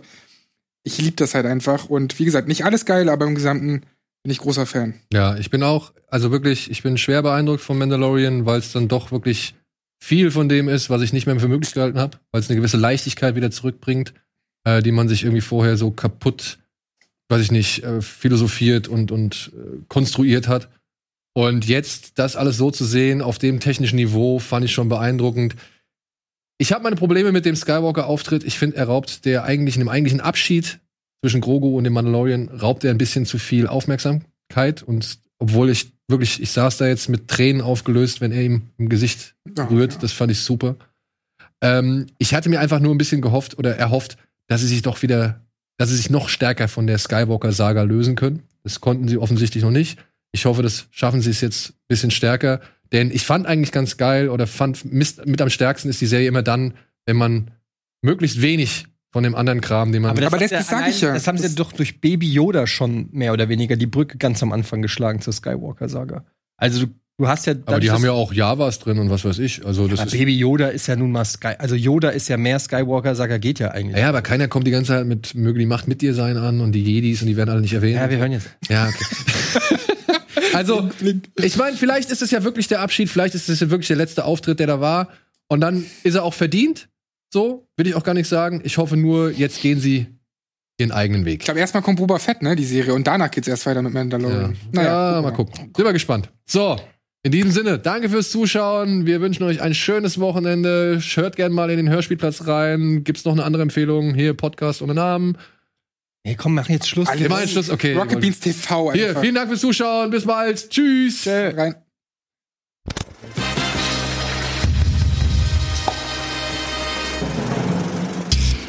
Diese Sendung kannst du als Video schauen und als Podcast hören. Mehr Infos unter rbtv.to/kinoplus.